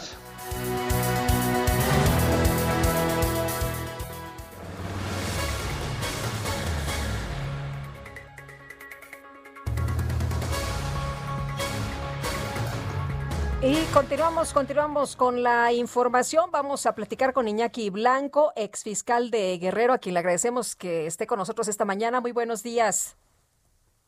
¿Qué tal, Lupita? Sergio, muy buenos días. Siempre a ¿Cómo tus está? órdenes. Bien, eh, a ver, eh, se han dado a conocer en el periódico Reforma, eh, van dos días de declaraciones de un testigo protegido. Lo único que sabemos es que se llama Juan.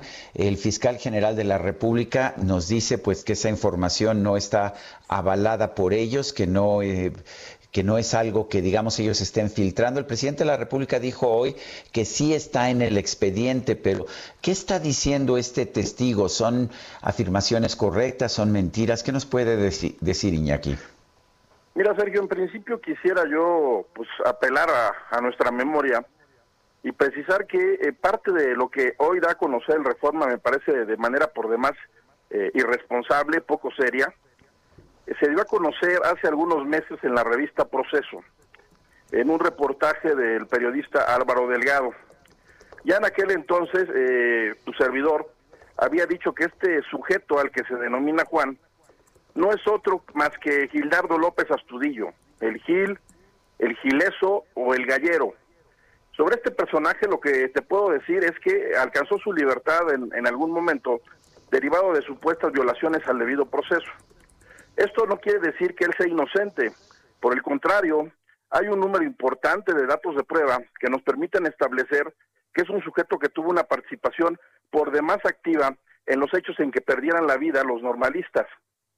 Quiero también ser muy eh, preciso en lo siguiente, Sergio. Él hace una serie de, imputaciones contra distintos servidores públicos. Por lo que hace a mi persona, quiero decirte que si nosotros hubiésemos tenido algo que ver, y me refiero a la institución en sí, y no nada más a mi persona, no hubiésemos realizado ninguna acción aquella noche. Creo que debemos recordar una y otra vez, cuantos, cuantas veces tenga que decirse, que en cuanto tu servidor llegó a la ciudad de Iguala, lo primero que se hizo fue implementar un operativo de búsqueda y resguardo de los estudiantes y que como resultado de ello rescatamos a 68 jóvenes. Eso me parece fundamental. Después, eh, derivado de las declaraciones de los propios estudiantes y de algunos otros datos que fuimos acumulando, pudimos establecer la participación de elementos de la Policía Municipal de Iguala. Eh, así, en, en, un primer momento consignamos a 22 elementos y posteriormente ampliamos el ejercicio de la acción penal contra otras 11 personas, entre ellos el entonces presidente municipal José Luis Abarca.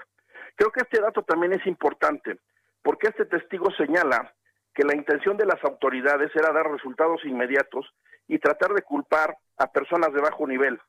En este sentido, lo que te puedo decir es que tu servidor siempre ha sostenido que detrás de los hechos estuvo involucrado este señor José Luis Abarca, su esposa, sus familiares y de igual manera los hermanos Salgado Casarrubias.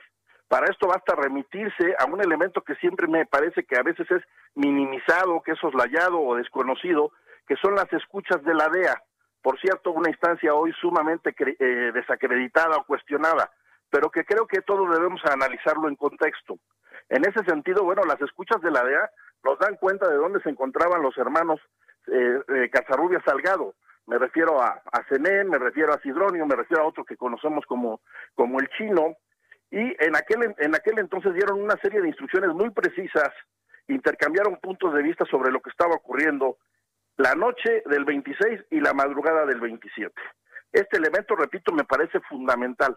Pero además también la Fiscalía del Estado de Guerrero obtuvo datos para identificar al famoso grupo este denominado Los Bélicos, que era un grupo de reacción inmediata, un grupo sanguinario que estaba también eh, incrustado en la Policía Municipal de Iguala y aportamos otros datos que nos permitieron eh, establecer, llevar, eh, pues, eh, llevar o conducir la investigación hacia Cocula, hacia Tepecuacuilco. Y algo bien importante, Sergio, que quiero también señalar. En ese entonces, tu servidor, desde muchos meses antes, se estuvo coordinando con instancias federales, proporcionándoles información sobre los Guerreros Unidos. Actué, estuve en contacto permanente con el entonces coordinador de la Policía Federal, hoy secretario de Seguridad Ciudadana, Omar García Jarfus, a quien también señalan eh, este sujeto. Eh, actué también con el entonces director general del CISEN, actué con el procurador general de la República, con el licenciado Murillo Caram, actué con eh, Tomás Herón de Lucio, actué también con gente de, o personal del Ejército y de la Secretaría de Marina. Ellos estaban al tanto de toda la información que generaba la Fiscalía, la Procuraduría a mi cargo, y estábamos intercambiando información sobre el particular había una averiguación, una indagatoria sobre delincuencia organizada que se encontraba en fase de análisis, de perfeccionamiento. Estábamos acumulando información por cuanto a la estructura y el modus operandi de los Guerreros Unidos. Me parece absurdo y lógico que este sujeto sostenga lo que sostiene y que todos estos aspectos se soslayen. Debemos también tener presente que se trata de un delincuente y que con Eh, el independencia de que se le haya otorga- otorgado un beneficio, no deja de serlo. Eh, el Gil está identificado como eh, líder, ¿verdad? Era uno de los líderes de Guerreros Unidos, Iñaki.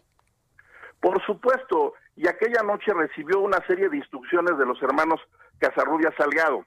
Él es, eh, él, él es de aquellos de donde surge la frase esta de que los hicimos polvo, jamás los van a encontrar. Aún más, anterior a ello, la Fiscalía a mi cargo obtuvo la declaración de un sujeto de nombre Ernesto Pineda Vega. Este sujeto era integrante de los Guerreros Unidos y nos dio información im- importantísima por cuanto hace a la estructura y al modus operandi de los Guerreros Unidos y entre otros identificaba a este sujeto llamado el Gil. A mí me parece que cuando este sujeto alcanzó su libertad, se actuó de una manera un tanto ligera e irresponsable. Y les voy a decir por qué. Se ha dicho que eh, los elementos de, prueba que se obtuvieron para señalarlo estaban viciados, dado que algunos de ellos eh, se habían obtenido a través de detenciones o retenciones ilegales e incluso se habló de tortura. Pero ahí el, Poder Judicial no tomó en cuenta una serie de testimonios limpios, entre otros lo que declarado por los hermanos Sotelo Salinas, y tampoco tomó en cuenta las denominadas pruebas preexistentes, esto es todo lo que obtuvo la Fiscalía de Guerrero. Esos datos le daban, conforme a jurisprudencia de reciente cuño, para que él emitiera una sentencia condenatoria o al menos repusiera el procedimiento. Por el contrario, un sujeto que tenía o tiene probados vínculos con la delincuencia organizada, hoy está en libertad y está haciendo este tipo de señalamientos, que además me parece que el hecho de que trasciendan daña en mucho a la imagen de las, eh, de las instituciones, las desacredita por cuanto al sigilo, a la secrecía que debe guardar una investigación de esta naturaleza, tal vez la más importante en la historia reciente de nuestro país, revictimiza a las víctimas directas e indirectas y busca confundir a la opinión pública y a los medios. Creo que eh, debemos abrir es- espacio para un análisis, siempre lo he dicho, serio, objetivo y profuso de las cosas. Conocer el expediente y saber bien a bien qué datos de prueba obran en el mismo. No dejarnos llevar por un testimonio singular que desde mi punto de vista no cuenta con ningún otro medio de prueba para ser sostenido. Iñaki, eh, este testigo dice que no fueron incinerados los cuerpos en el basurero de Cocula, sino en un crematorio.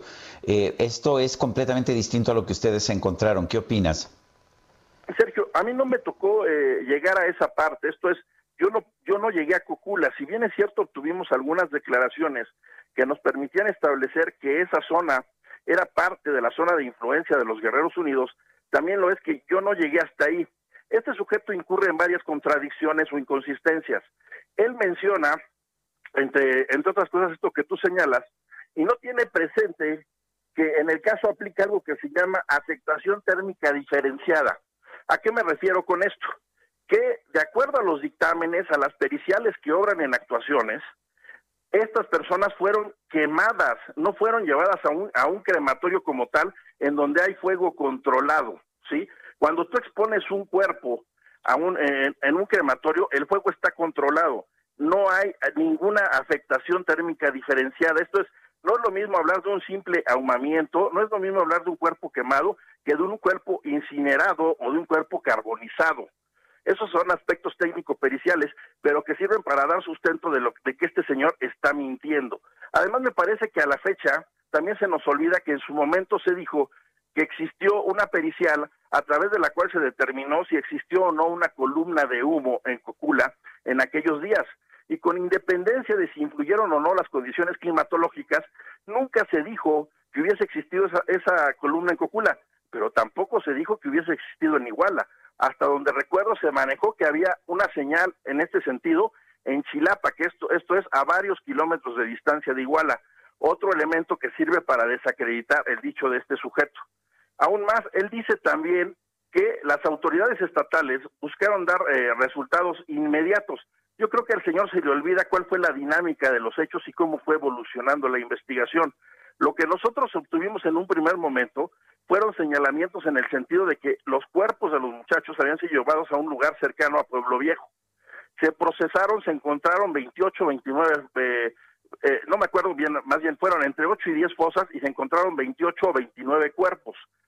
Ninguno de ellos obviamente resultó ser el de los normalistas conforme a las periciales en materia de genética forense. Esto me parece también muy importante. Lo cierto es que además aquellos cuerpos sí habían sido expuestos al fuego, pero no estaban carbonizados. Esto es, no salieron como este sujeto menciona de una del crematorio de una funeraria. Me parece, repito, que hay una serie de, de contradicciones, de inconsistencias importantes a tomar en cuenta en la declaración de este sujeto. Y reitero, me parece también sumamente irresponsable que al momento desconozco las razones, se estén dando filtraciones de esta naturaleza. Ahora, Como ustedes saben, su servidor siempre ha actuado con absoluta seriedad en el análisis del caso. Estoy siempre en disposición de dar cara a los medios y a cualquier instancia. He comparecido ante comisiones legislativas para el seguimiento del caso en distintos momentos. Recientemente comparecí ante la Comisión para la Verdad y el Acceso a la Justicia. Confío mucho en quien la cabeza, que es el licenciado Alejandro Encinas, y también eh, pues, he- he aparecido en distintos medios cuando así me lo han requerido. No tengo nada que ocultar. En ese sentido, creo que nosotros actuamos siempre conforme a derecho y no hay que olvidar que en el caso hubo una actuación institucional y no solo personal. Si bien es cierto, a mí me tocó encabezar aquella institución, también lo es que intervinieron en ella ministerios públicos, peritos y policías, y que con independencia de esto también generamos una serie de resultados importantes en aquel entonces que a la fecha parecieran soslayarse. Por cuanto hace a los homicidios de luchadores sociales, que en aquel entonces, por desgracia, se dieron entre 12 y 13, esclarecimos la totalidad de los mismos, salvo el caso del, del señor Hernández Cardona. Obtuvimos la cifra más alta por cuanto a detenciones de secuestradores en el país, incluso por encima de las instancias federales y también obtuvimos una serie de, logros importantes en el cumplimiento de órdenes de aprehensión por diversos delitos. Yo creo que, repito, los, los hechos deben analizarse siempre en contexto y darse cuenta de cuáles fueron nuestras acciones. Quiero también aquí destacar, por lo que hace a la organización antagónica Guerreros Unidos, que en aquel entonces detuvimos, en colaboración particularmente con la Policía Federal, a casi 100 integrantes de los Rojos. Incluso, derivado de nuestras investigaciones, cayeron los entonces líderes de esa organización criminal. Muy bien, pues Iñaki, como siempre, apreciamos mucho que puedas platicar con nosotros, que nos des tanta información. Y bueno, en 30 segundos yo te eh, pediría que me dijeras qué, cuál es la ganancia del, del GIL, o sea, qué, qué gana con señalar eh, a diestra y siniestra personas supuestamente involucradas con el eh, narcotráfico. Es un delincuente y actúa como tal. Debemos de tener eh, presente, dicen los, los criminólogos, cuál es su entorno. Los entornos regularmente nos condicionan y no nos determinan. Esto es para personas que somos, digamos, normales, pero estos sujetos son seres antisociales. Ellos sí están determinados y actúan en consecuencia. ¿Qué está buscando? Simplemente confundir, simplemente generar todo tipo de comentarios, buscando cómo excluirse, cómo exculparse respecto de su participación en los hechos, buscando el descrédito de distintas personas, reitero, sin mayor sustento, porque no se precisa el cómo, el dónde, el cuándo y el por qué. Muy bien. ¿sí? Y se alude única y exclusivamente a hechos aislados que al momento no cuentan con ningún medio o dato de prueba que lo corrobore. Reitero, estoy aquí para dar la cara ante quien sea y siempre a disposición de las autoridades correspondientes. Gracias, Iñaki. Gracias a ustedes. Un abrazo, Buen día. hasta luego. Iñaki Blanco, exfiscal de Guerrero. Son las 8 con 46 minutos. Está en la línea telefónica Jorge Andrés Castañeda, nuestro analista político. Jorge Andrés, ¿cómo estás? Buenos días. ¿Qué nos tienes? Buenos días, Sergio. Buenos días, Lupita. Hola, ¿cómo ¿qué están? tal? Muy bien, afortunadamente, oye, mucha tela de dónde cortar, por dónde empiezas. No, pues me gustaría platicar, yo creo que de lo más importante que tenemos en este momento, que sí es el final de la pesadilla para el mundo y Estados Unidos. Ya se fue Donald Trump, ya no es presidente. Podemos dar vuelta a la página y e ir hacia adelante. Y creo que hay bastantes temas interesantes que destacar sobre la inauguración de Joe Biden como el presidente 46 de los Estados Unidos de América. Me salta mucho, y escribo hoy en el Heraldo, la prisa y por qué tiene tanta prisa el gobierno de Biden para hacer tantas cosas. Para empezar, quieren dejar atrás todo lo que tenga que ver con Donald Trump, quieren revertir en la medida de lo posible todas las políticas inhumanas que impulsó durante estos cuatro años de pesadilla. Eh, y lo vimos ayer con los 17 decretos que impulsó el presidente Biden en su primer día como presidente. Cabe destacar algunos este, particularmente importantes, eh, que Estados Unidos vuelve a ser parte de los acuerdos de París, que se cancela el infame Muslim Ban, que era la prohibición para los ciudadanos de ciertos países musulmanes de viajar a los Estados Unidos, y se ordena a las eh, agencias migratorias y de seguridad hacer hasta lo imposible para reunificar a los niños separados de sus padres en la frontera. Estos tres que podrían parecer simbólicos y hasta cierto punto lo son, son importantísimos para millones de personas, le cambian la vida a millones de personas de la noche a la mañana, pero son más que nada una señal de que se acabó esto y vamos a hacer todo lo posible para revertir todas estas cosas lo más rápido posible. Esas, digamos, son los 17 decretos que es el primer paso. Pero hay otros dos componentes que me parece importante mencionar. Uno es en el aspecto económico. Eh, la nominada para secretaria del Tesoro, Janet Yellen, eh, compareció ante el Senado, todavía no demócrata, hace un par de días, ya hoy demócrata. Eh, se espera que su confirmación no tenga mayor problema, pero muy importante es lo que dijo. Para empezar, es el programa de estímulos fiscales que va a impulsar este gobierno de 1.9 billones de dólares, o trillones en inglés, donde se, eh, se van a ampliar las ayudas al desempleo, se van a ampliar las ayudas a los pequeños y micronegocios y se va a invertir de forma masiva en un programa de vacunación que planea tener 100 millones de vacunados en los primeros 100 días de Biden. Al mismo tiempo, en esta comparecencia, la, la próxima secretaria y directora de la FED, o presidenta de la FED, eh, habló de salario mínimo nacional de 15 dólares la hora, que ha sido un tema de debate durante las últimas décadas en Estados Unidos y parece que ahora sí sucederá, lo cual, bueno, tendrá efectos muy positivos para millones y millones de norteamericanos y la posibilidad en un futuro no muy lejano hacer cambios al régimen fiscal que permitan cobrar impuestos a los multimillonarios en Estados Unidos y así financiar algo que se parezca a un estado de bienestar. Y por último, digamos, la tercera vía más que veo en, el gobierno de Biden, que impulsándola muy rápido, y es la tan necesitada reforma migratoria. Esto podría darle un camino a la ciudadanía a más de 11 millones de personas que viven en Estados Unidos, la gran mayoría de ellos mexicanos, que aunque Obama y Bush lo intentaron y lleva estando en la agenda por menos 15 años, no parecía posible. Ahora Biden con este mandato parece que lo va a impulsar y lograr dadas las, digamos, mayorías que tienen los demócratas, tanto en la Cámara de Senadores como en la Cámara de Representantes. Ahora, ¿por qué parece que hay tanta prisa? ¿Por qué están haciendo tanto tan rápido? Porque los tiempos políticos en Estados Unidos son muy apresurados. En dos años vuelve a haber elecciones y es muy posible que los demócratas pierdan por lo menos la Cámara de Representantes y la Cámara de Senadores se va a jugar en los mismos estados que vimos obsesivamente todos en noviembre, Pensilvania, Georgia y North Carolina, donde se va a definir quién tendrá la mayoría en el Senado. Si no hacen esto en los primeros dos años y no impulsa Joe Biden toda su agenda más ambiciosa estos primeros dos años, incluso un año, porque en un año pues, luego ya empiezan las campañas y demás, va a ser muy difícil que lo pueda hacer después. Entonces, entre la necesidad de dejar atrás el spam y legado de Trump y lo que quiso decir eso, no solo para Estados Unidos, sino para el mundo, y los tiempos políticos, parece que este presidente tiene prisa y tiene mucha prisa. Y ojalá le vaya bien y ojalá logre impulsar todos estos temas en la agenda que están, que ya han empezado a resaltar. Pues como siempre, Jorge Andrés Castañeda, gracias y un fuerte abrazo. Un fuerte abrazo, Sergio, un fuerte abrazo, Lupita, muchas gracias y sigan cuidándose mucho que está muy feo esto de la enfermedad. Muy bien, pues muchas gracias. Bueno, y la Conferencia Nacional de Procuración de Justicia señaló su confianza en las decisiones de la Fiscalía General de la República relacionadas con el caso del exsecretario de la Defensa Nacional, Salvador Cienfuegos. Y vámonos con este reporte de nuestra compañera Diana Martínez. Así es, Sergio Lupita, muy buenos días. Fiscales y procuradores de todo el país respaldaron al titular de la Fiscalía General de la República, Alejandro Gertz Manero, por la decisión de no llevar ante un juez al exsecretario de la Defensa Nacional, Salvador Cienfuegos, al determinar el no ejercicio de la acción penal. En un posicionamiento, la Conferencia Nacional de Procuración de Justicia señaló su confianza en que las decisiones de la Fiscalía relacionadas con sus indagatorias están apegadas a los principios de legalidad y objetividad.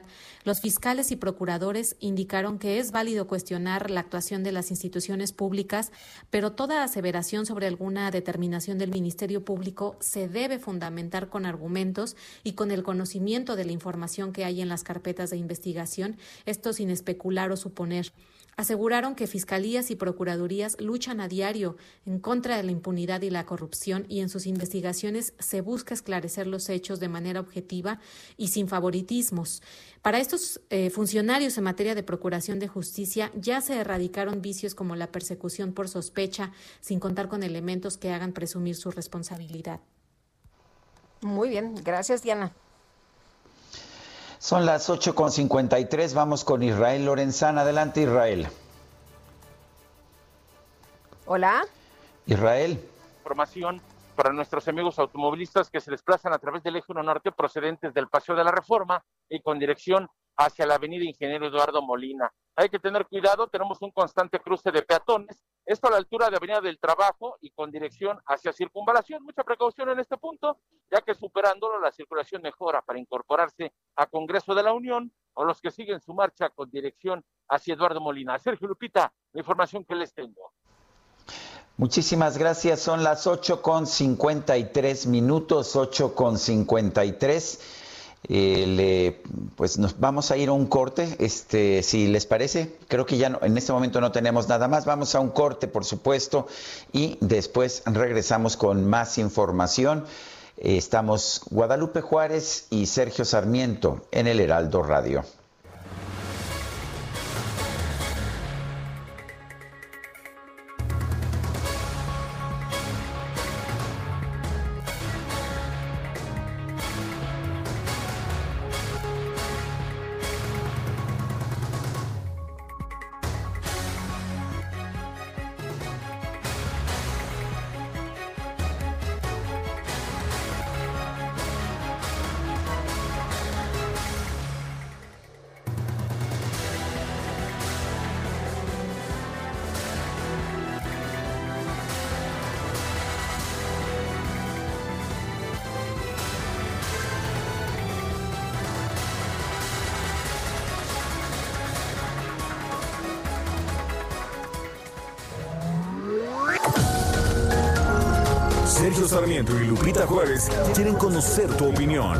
Comentarios o simplemente envía un saludo para ser más cálida esta mañana. Envía tus mensajes al WhatsApp 5520 109647.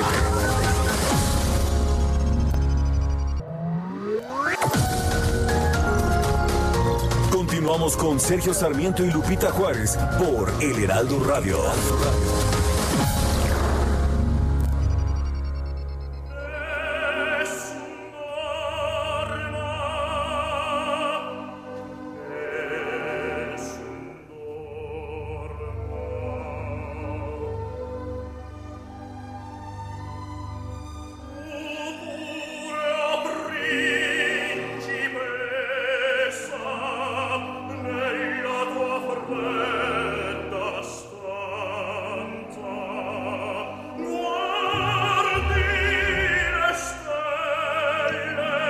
Escuchando a Plácido Domingo interpretando una de las áreas más importantes de la, del, del, acervo de la ópera internacional. Esta es Nessun Dorma de la ópera Turandot de Giacomo Puccini, que nadie duerma. Y bueno, Plácido Domingo, a pesar de que pues, ha interpretado canciones populares, es realmente conocido por sus interpretaciones de ópera. Bueno, creo que no sé si allá están escuchando bien la grabación, yo la estoy escuchando bastante sucia, pero... Se oye eh, muy bien. Ah, se oye bien allá. Se bueno, oye aquí, muy bien. Uh -huh. aquí yo no la escucho tan bien, pero bueno, qué bueno que la escuchan bien. Es una gran obra. Y tenemos mensajes, dice, buenos días Sergio Lupita, increíble escuchar a Plácido Domingo, un abrazo a Itzel González y otro al dúo dinámico Francisco 1955. Yo quiero también mandarle un fuerte abrazo y todo mi cariño a Itzel González. Eh, eh, no estaba, no, no me pude conectar temprano, estábamos teniendo algunas dificultades técnicas, pero Itzel, sabes que te queremos mucho, todo el equipo te queremos, nos encanta tu alegría, tu sonrisa y por supuesto es muy dolorosa la pérdida de tu padre, pero eh, sé que te vas a, a, sobreponer y sé que, pues que todos te vamos a querer como siempre, porque pues esa es tu naturaleza. Eh, nos dice Carlos Hurtado, el director del Centro de Estudios Económicos del Sector Privado, que sí hay que hacer más con el gasto público, no me queda duda, pero empezando por reasignarlo, eso sería lo responsable y solo si es necesario elevar el déficit, es lo que nos dice Carlos Hurtado, director del Centro de Estudios Económicos del Sector Privado. Bueno, y nos dice Isa López del Estado de México, yo creo que si Trump está con la idea de crear un nuevo partido político es porque tiene asesoría de su amigo del sur. Ay, qué mal pensada. Bueno, son las nueve de la mañana con tres minutos. Sergio Sarmiento y Lupita Juárez. Tecnología con Dalia de Paz.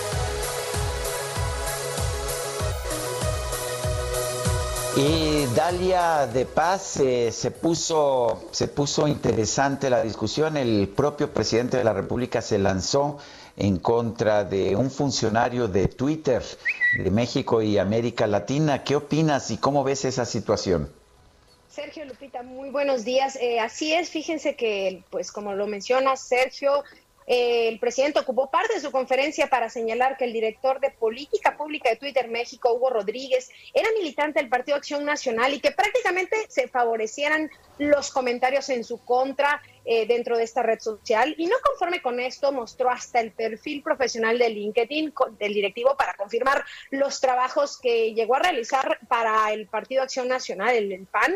Así que después de esto, le pidió que hiciera su trabajo de manera profesional y que no se promueva la creación de granjas de bots. Hasta el momento, Hugo Rodríguez, directivo de Twitter en México, no ha contestado nada en su cuenta personal pero quien sí lo hizo fue Twitter, acompañado de una serie de, de, tweets ahí mencionando que ninguna persona en Twitter es responsable por sí sola de sus políticas o acciones de cumplimiento.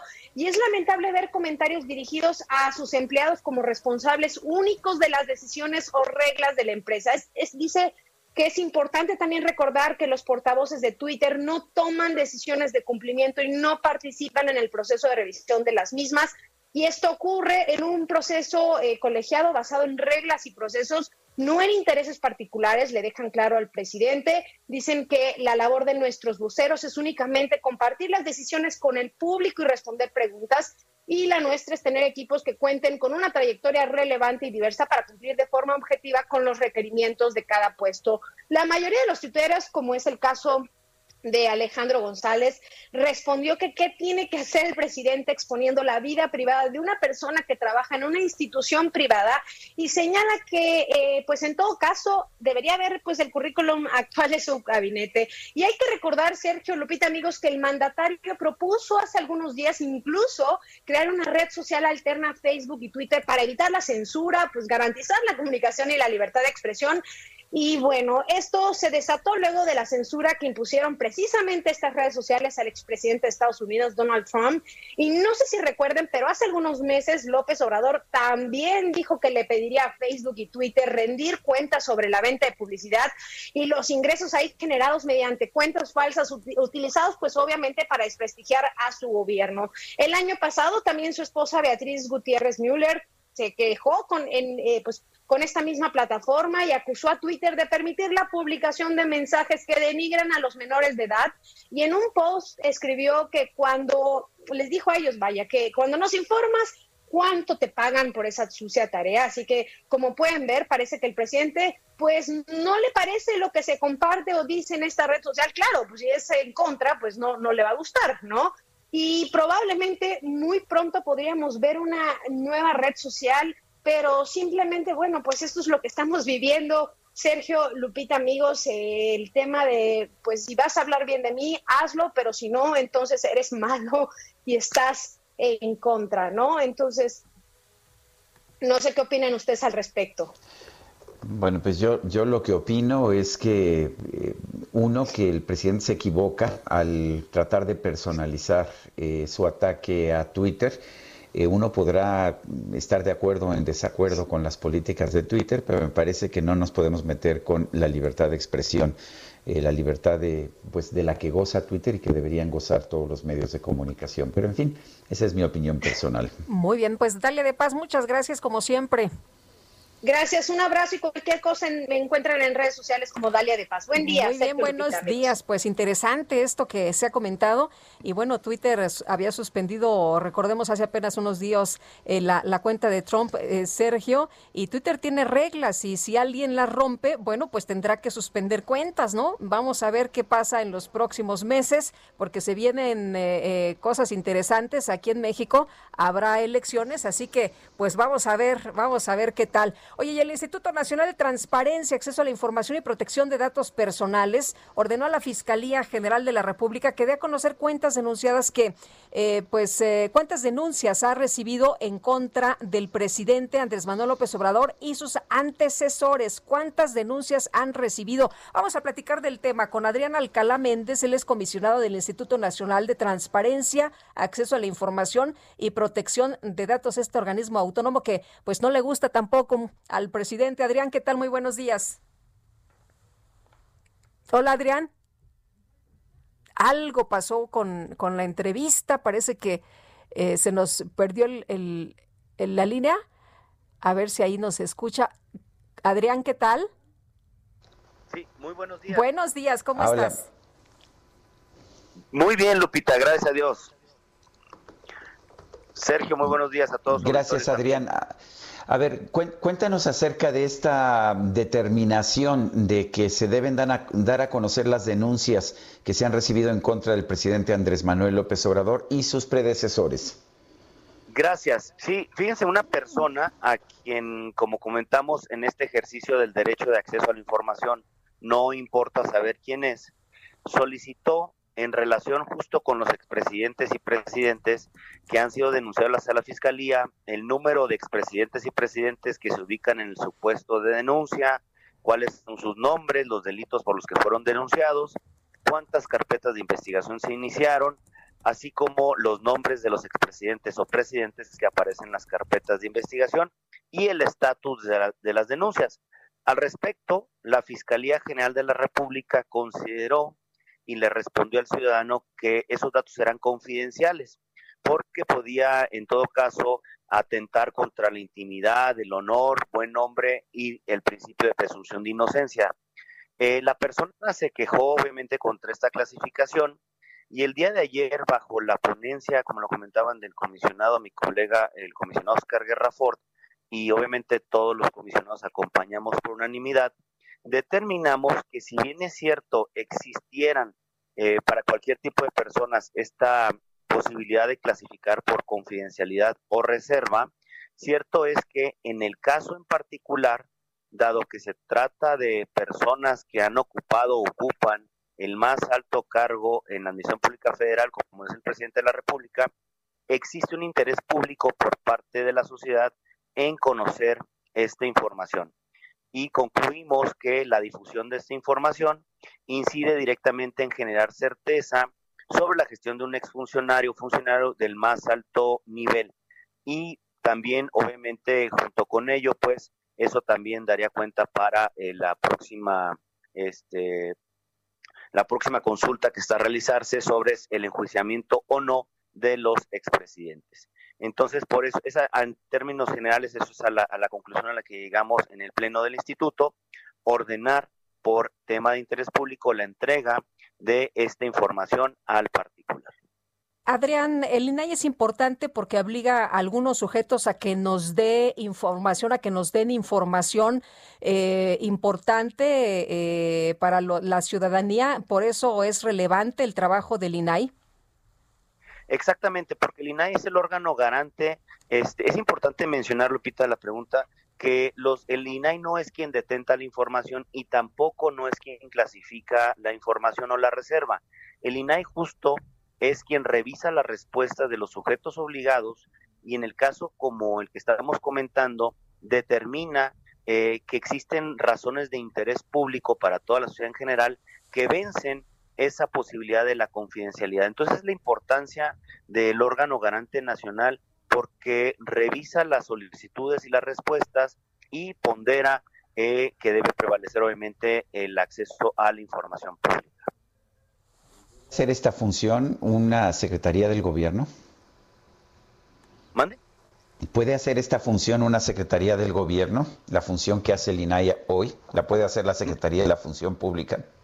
Nosotros eh, no, porque justamente la importancia de un órgano constitucional autónomo, como en el caso reside en el INAI, justo eh, que es un órgano que está alejado del poder público, está es, conformado por personas con capacidades técnicas y eh, en eso reside la importancia de la autonomía. Además, nosotros recordarle a la toda la a todas los este las personas que siguen el, el programa es la importancia es que nosotros tenemos competencias sobre todos los sujetos obligados del ámbito federal, estatal y municipal, es decir, a más de 8 mil sujetos obligados, de tal manera que nosotros revisamos la información y las, las respuestas que dan tanto los poderes legislativo, ejecutivo y judicial y toda la administración pública federal centralizada y descentralizada de los otros órganos constitucionales autónomos como el INE, el IFT, la CNDH, pero además también sobre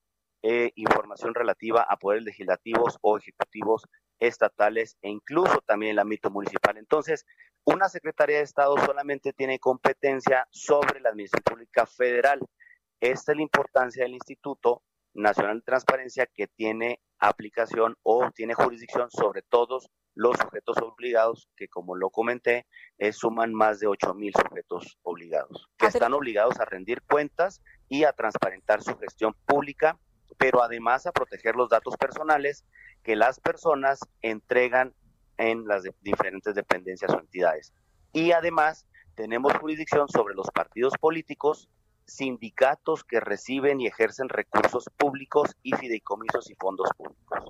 Adrián, una vez que ustedes dicen que la información es de interés público, como en este caso de los eh, expresidentes, eh, ¿no les pueden decir que no? ¿Les tienen que entregar la información?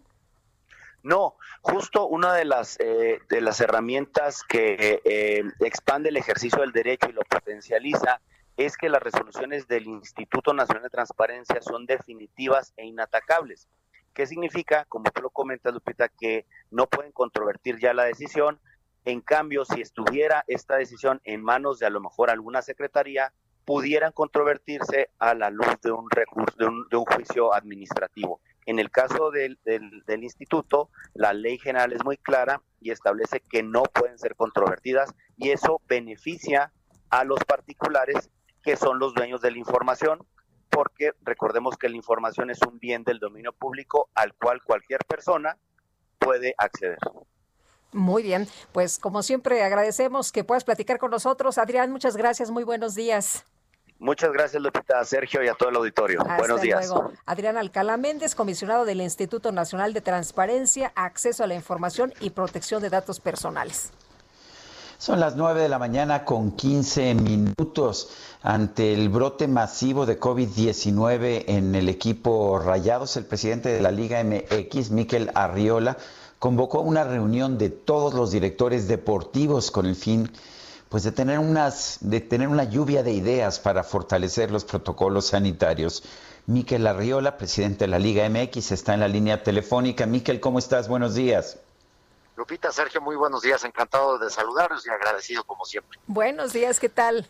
A ver, diría yo que diría yo que es nada más fútbol, pero todos sabemos que el fútbol es muy importante para, para los mexicanos. A ver, cuéntanos en primer lugar, ¿a qué se atribuye este brote en Rayados y qué se puede hacer? ¿Qué se está haciendo en México como protocolo sanitario? ¿Qué se está haciendo en otros países del mundo? ¿Qué habría que mejorar? Muchas gracias, Sergio. Mira, eh, ¿a qué se atribuye el brote? Pues a que estamos en días de 21 mil, de 20 mil contagios diarios en México. Desde marzo a hoy no se había presentado, digamos que un lapso de dos semanas. Eh, ya eh, arriba de 10 mil ya preocupaba seis meses, pero en las últimas tres semanas, regresando de las fiestas, el número de casos diarios en nuestro país se duplicó. Uh, desgraciadamente también el de decesos. En los últimos 10 días tuvimos dos nuevos récords, 20 mil y 21 mil casos de un día para otro. Entonces esto pues obviamente está afectando al fútbol. ¿Qué se está haciendo? Desde el mes de junio que se decidió regresar a el torneo de apertura 2020, lo que se generó fue un protocolo junto con la Autoridad de Salud Federal. Ese protocolo lo produjo la propia Liga MX para efectos de tener visibilidad del virus. El virus, como ustedes saben, pues tiene un efecto nefasto, que es el de incubarse de manera sintomática. Entonces se tiene un proceso de incubación de cinco días en el cual no hay síntomas y en el cual a veces en las pruebas pues no aparece la carga viral. En este caso lo que hicimos desde el año pasado, Enrique Bonilla y su equipo, eh, fue implementar un proceso de pruebas en dos fases. Primero, eh, asumiendo que son 18 fechas eh, por temporada, se hicieron nueve pruebas el mismo día, todos los equipos. Al día de hoy llegamos a la cantidad de 25 mil pruebas en total y esta es la primera fase. La segunda es cada vez que ocurra un síntoma o que se presente un síntoma en algún miembro del equipo, ya sea jugadores o staff, se hace la prueba y también se le hace la prueba en caso que se determine el positivo a los contactos. ¿Qué fue lo que pasó en Monterrey? Pues lo que pasó fue que se dio un contagio masivo, que en el momento en que se eh, presentaron síntomas en dos de los jugadores, fueron separados, eh, se hicieron las pruebas después a los contactos y salieron las pruebas positivas y eso implicó que se tenga que reprogramar el partido que tenían esta semana contra León para las eh, fechas posteriores como pues un elemento de seguridad adicional que estamos tomando. Y además, Sergio, eh, a partir de la reunión que yo tuve ayer con los 18 clubes, pues lo que planteamos fue reforzar el proceso en tres eh, grandes vertientes. Primero, tenemos que reducir el tiempo entre prueba y prueba. Estamos integrando pruebas de antígeno que son también de diagnóstico para que en, en, vez de tomar una prueba de diagnóstico cada 15 días, se haga cada 10 días.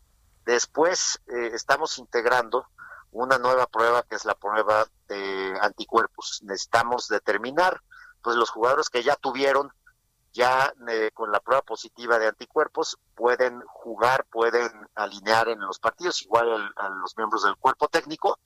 Y tercero, pues tener un, una concentración muy clara en este, esta etapa de la pandemia, eh, en el entorno de la casa del jugador, el transporte del jugador y de las medidas de prevención que se tomen en el campo de entrenamiento y en el campo de juego. Ayer reforzamos el protocolo en esos tres sentidos, pero vamos a tener más casos. Yo estoy seguro que esto se va a volver a presentar y por eso tenemos que estar preparados con el objeto de que eh, la competencia, como tú lo dijiste, tan importante en nuestro país, no se interrumpa.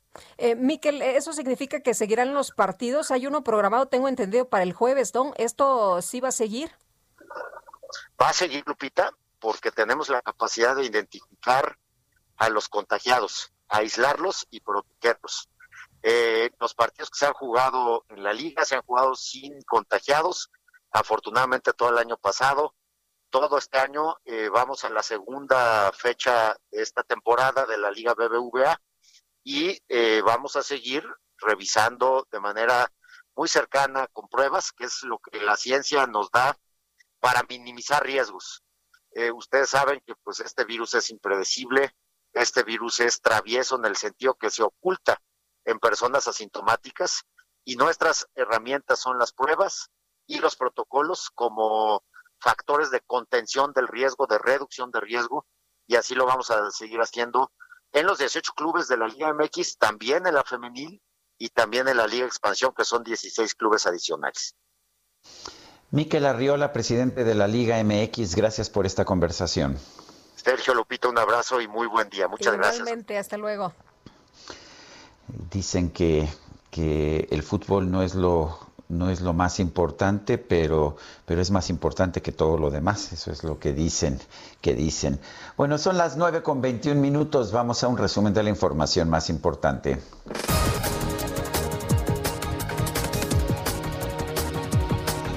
Esta mañana el presidente López Obrador aseguró que no es necesario que hable con su homólogo de los Estados Unidos, Joe Biden, ya que todos los temas relacionados con la relación bilateral están muy claros.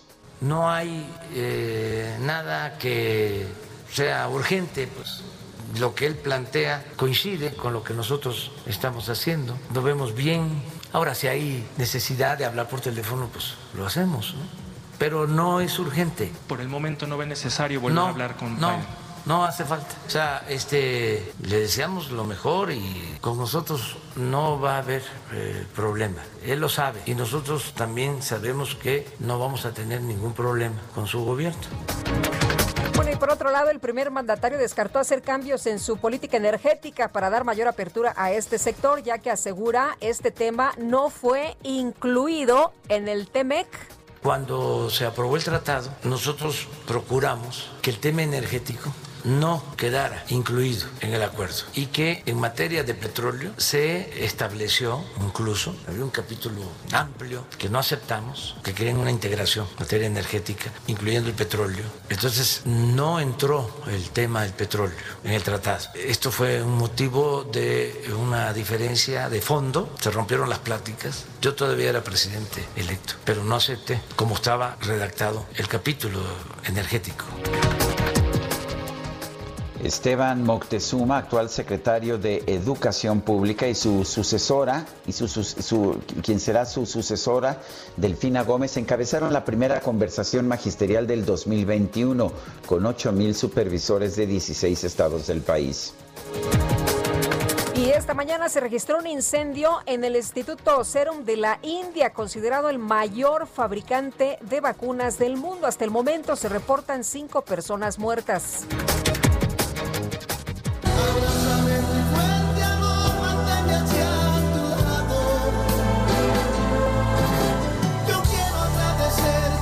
Este 21 de enero se celebra el Día Internacional del Abrazo, una fecha impulsada en 1986 por el pastor y psicólogo estadounidense Kevin Zaborni para acabar con una situación que consideraba triste, que la sociedad estadounidense se avergonzaba de mostrar sus sentimientos en público. Por ello decidió promover esta práctica en un día intermedio entre Navidad y San Valentín y con el tiempo la efeméride fue adoptada por otros países, aunque pues llegó la sana distancia para impedir este Día Internacional del Abrazo.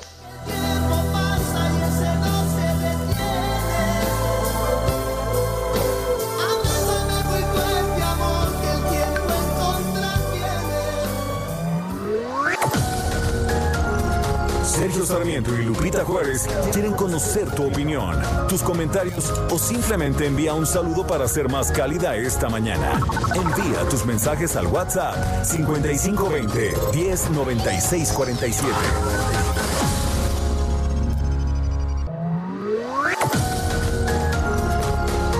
Continuamos con Sergio Sarmiento y Lupita Juárez por El Heraldo Radio.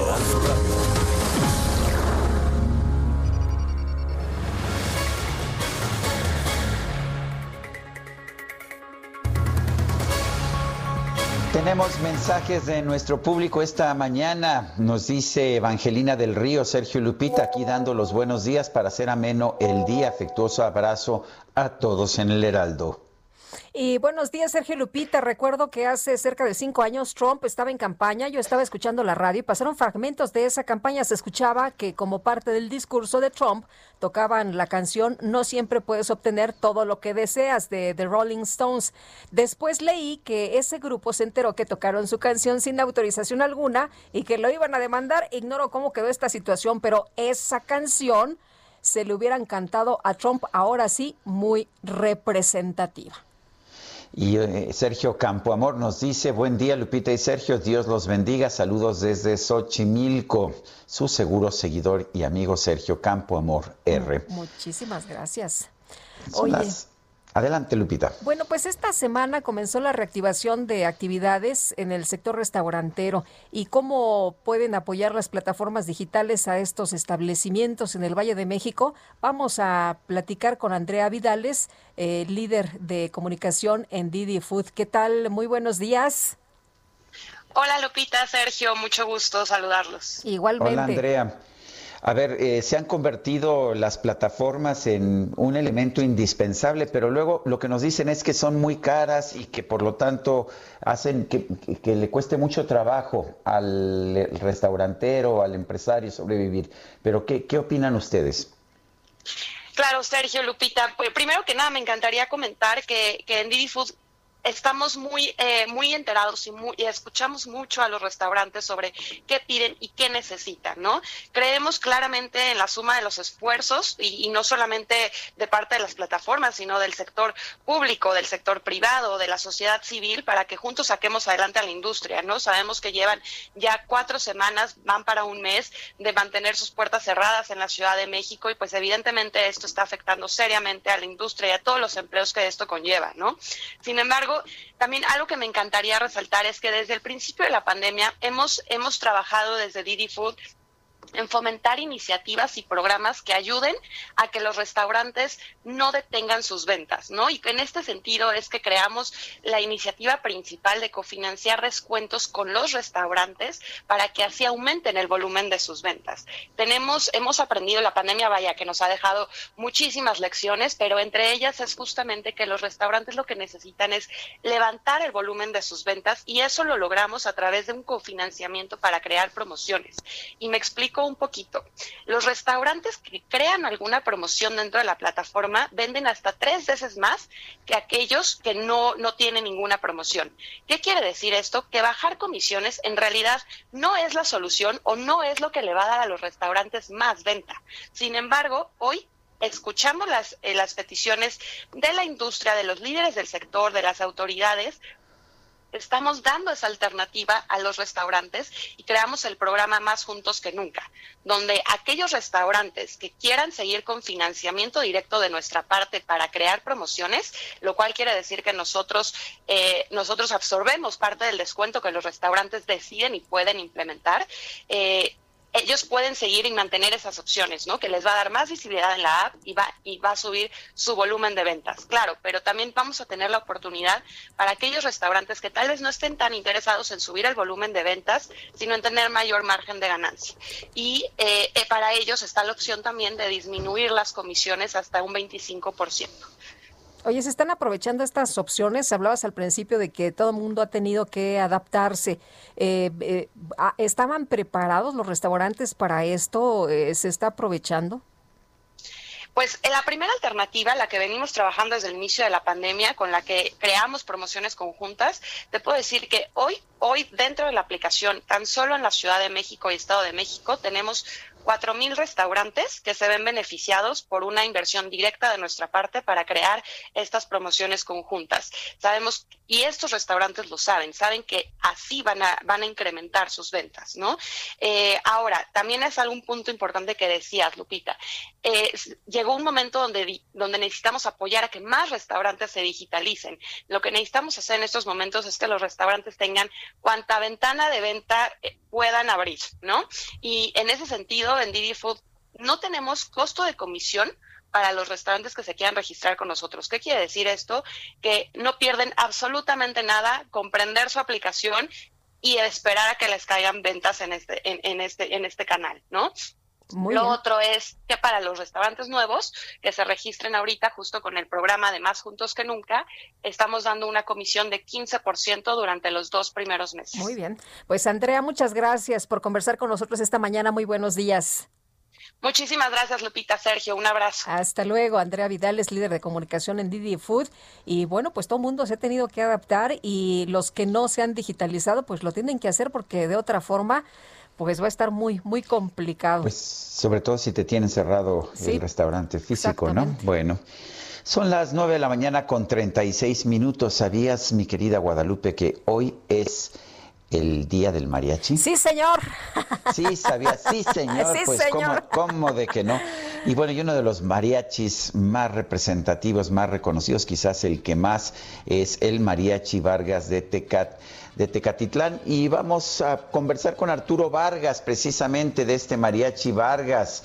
Eh, Arturo Vargas, ¿cómo estás? Buenos días. Muy bien, muy bien, Sergio Lupita. Un abrazote, un saludo cordial para todo tu público. Buenos días. Gracias, gracias. Y muchas felicidades. Tecalitlán, por supuesto, Tecalitlán, ¿no es cierto? Tecalitlán. Sí. Muy bien.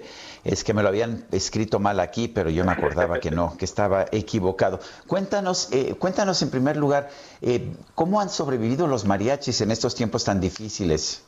Híjole, pues hemos tenido que hacer adaptaciones, don Sergio, eh, sobre la misma marcha, ¿no? Y ahorita hemos hecho nada más puros streaming, puros live vía Facebook, vía pagos por evento, nada más este vía internet. Eh, nos hemos tratado de cuidar lo más, lo más que se pueda. Hemos tenido nada más muy poquitos eventos, eh, lógicamente privados y abiertos, con muy pocas personas, eh, que le, contaré 20 personas cuando mucho, y, pues es lo que hemos venido haciendo, pero está muy a cuenta. tratamos de cuidarnos y pues de, de algún modo con estos videos que hemos hecho, pues demostrarles que todavía estamos este primeramente vivos y que estamos sanos y, pues tratar de seguir adelante con estos 123 años de música de mariachi ininterrumpida. Eh, Arturo, eh, hoy es el día del mariachi. Generalmente, pues se acerca eh, esta fecha y hay, pues, muchos eventos. Ahora no se van a poder hacer. ¿qué, ¿Qué tienen ustedes programado? Y luego viene el 14 de febrero, donde me imagino que también había mucho trabajo. ¿Cómo le van a hacer ahora? ¿Ya pensaron?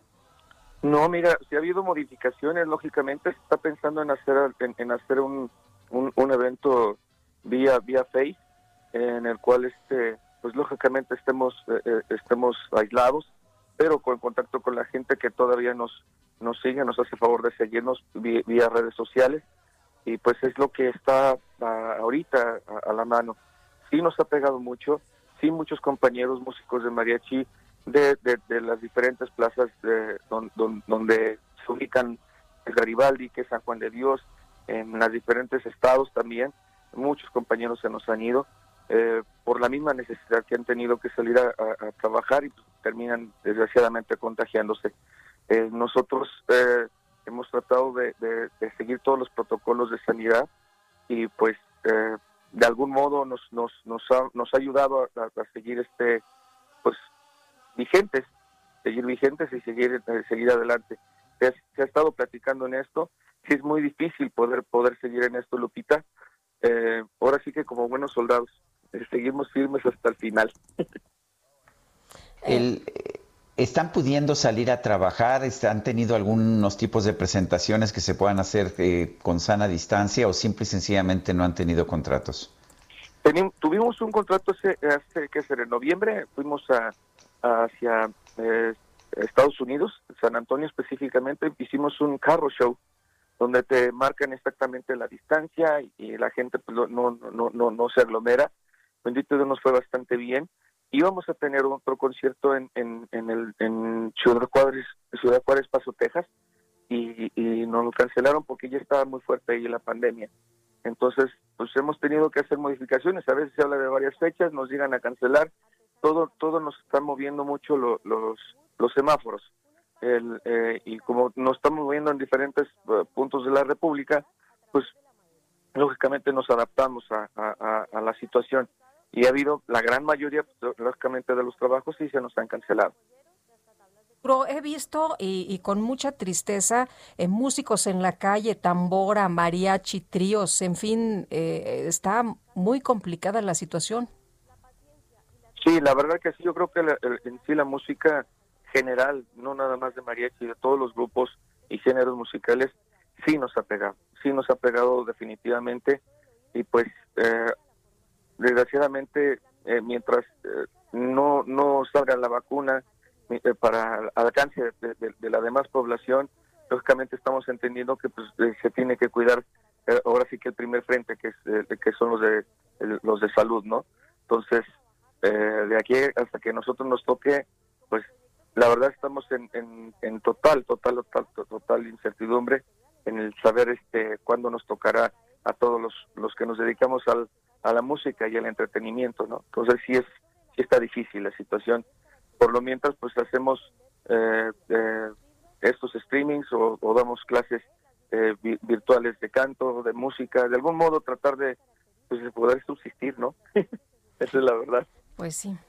Bueno, pues yo quiero agradecerle a Arturo Vargas del Mariachi Vargas de Tecalitlán el haber conversado con nosotros. Espero que todo mejore. Eh, realmente necesitamos su música, necesitamos sus interpretaciones y les mandamos un fuerte, fuerte abrazo. Muchísimas gracias. Un saludo cordial a todos mis compañeros, el Mariachi Vargas de Tecalitlán. Gracias a ti, Lupita, gracias a ti, Sergio, y que vive el Mariachi Vargas. Felicidades. sí, señor. Sí, como no, Arturo Vargas. Muchas gracias eh, del Mariachi Vargas de Tecalitlán. Oye, y, vamos a vamos a otras cosas, ¿verdad? Vamos a la micro. Tengan para que aprendan. La micro deportiva.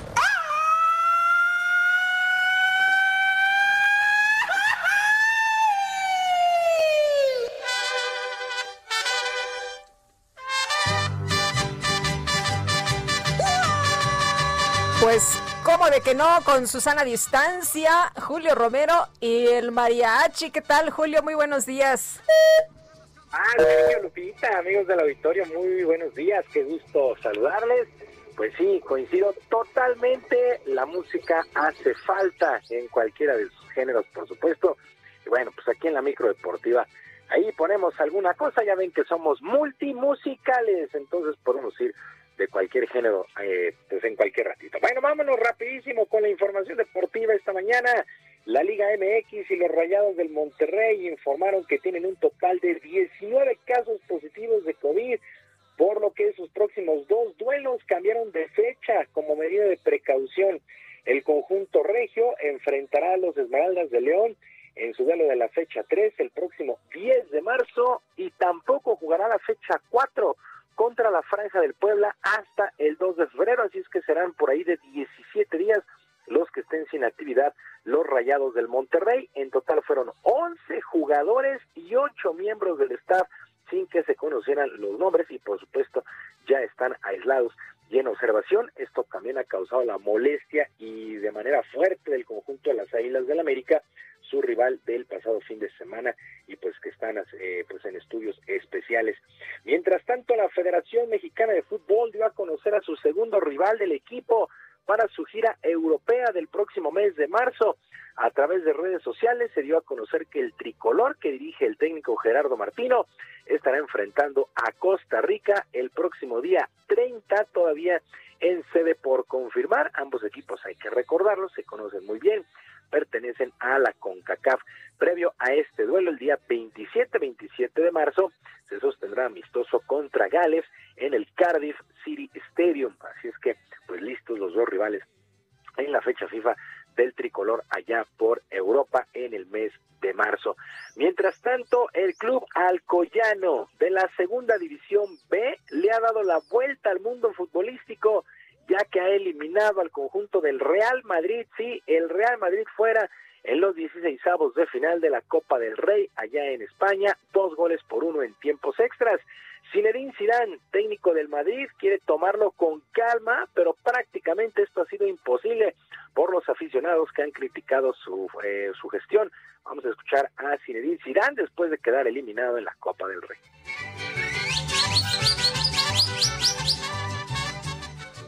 Otro día doloroso, sí, claro, porque no, nos gusta perder y sobre todo los jugadores porque lo que quieren es, es, solo ganar y bueno, eh, ahora no vamos a no vamos a nos volver locos y vamos a, a pensar y, y, seguir trabajando.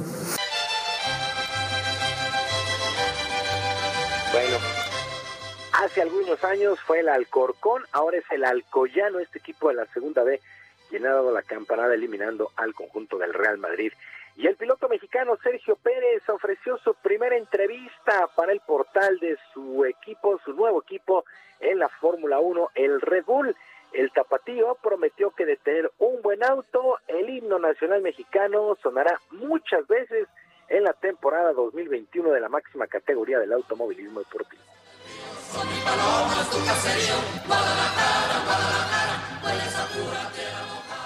Llego a un equipo nuevo, estoy con muchas cosas que aprender, eh, mucha gente que conocer.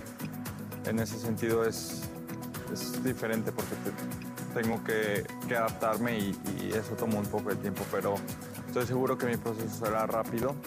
El, el equipo me ha demostrado que está muy contento de tenerme, eh, me están apoyando en todo.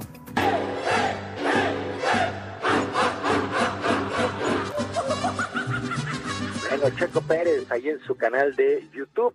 Bueno, el tapatío está ante la mejor oportunidad de su carrera en la Fórmula 1, ya que pues reconoció que ha llegado a uno de los mejores equipos luego de su paso en 2020 por Racing Point, donde por cierto ganó su primer gran premio después de 10 años y fue en Sakir el pasado 6 de diciembre. Y trascendió que el pugil mexicano Saúl El Canelo Álvarez regresa a los cuadriláteros para enfrentar al turco Avni Vildirim el próximo 27 de febrero en Miami, en lo que será la primera defensa obligatoria del centro supermediano avalado por el Consejo Mundial de Boxeo.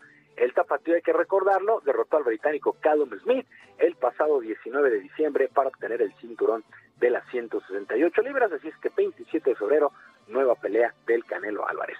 Sergio Lupita, amigos del auditorio, la información deportiva este día, que por supuesto sea extraordinario, yo como siempre les mando abrazo a la distancia. Muchas gracias. Bonito día para todos. Gracias, son las nueve, nueve de la mañana con 48 minutos. Bueno, y fíjate, Sergio, amigos, localizaron la Fiscalía del Estado de México a Sandra Angélica Aguilera Holguín. A lo mejor, en, eh, si, si, le digo el nombre, pues dirá usted, ¿y quién es? Bueno, pues esta youtuber que se presenta en las mañaneras, que la ubican como, como la güera fue reportada como desaparecida por sus... Estas, reporteras que no son reporteras o de los reporteros que no son reporteros. Pues de los que hacen preguntas cómodas. Eso es, las preguntas para que se luzca el presidente. Bueno, pues esta señora reportada como desaparecida por sus escoltas el pasado 18 de enero ya fue localizada por la fiscalía. Esta mujer llegó a urgencias luego de que le rompieron las costillas. Al parecer, en una clínica en Naucalpan se había sometido a una reducción de cintura. Y es que fíjate que parece que no le dijo a los escoltas a dónde iba, qué iba a hacer. ¿Escoltas? Entonces, ajá, la reportaron. Escoltas? Fíjate que sí, Sergio, tienes escoltas porque está sujeta a protección de periodistas, es la información que, que tengo, está sujeta a, a, protección de periodistas de la Secretaría de Gobernación. Tú sabes que es este mecanismo para proteger a los reporteros que han sido amenazados. Pues eh, no sabía que hubiera sido amenazada ni que fuera pues un mártir de la libertad de expresión, pero entonces andaba desaparecida porque se estaba haciendo una lipo. Una reducción de, de cintura. Bueno, muy bien. Bueno, y no le avisó a sus escoltas. Pues sí, a estos escoltas que se pagan, ya sabes, con... Con el erario, ¿verdad? El Qué bueno con que... dinero de la gente. Qué bueno que no somos iguales.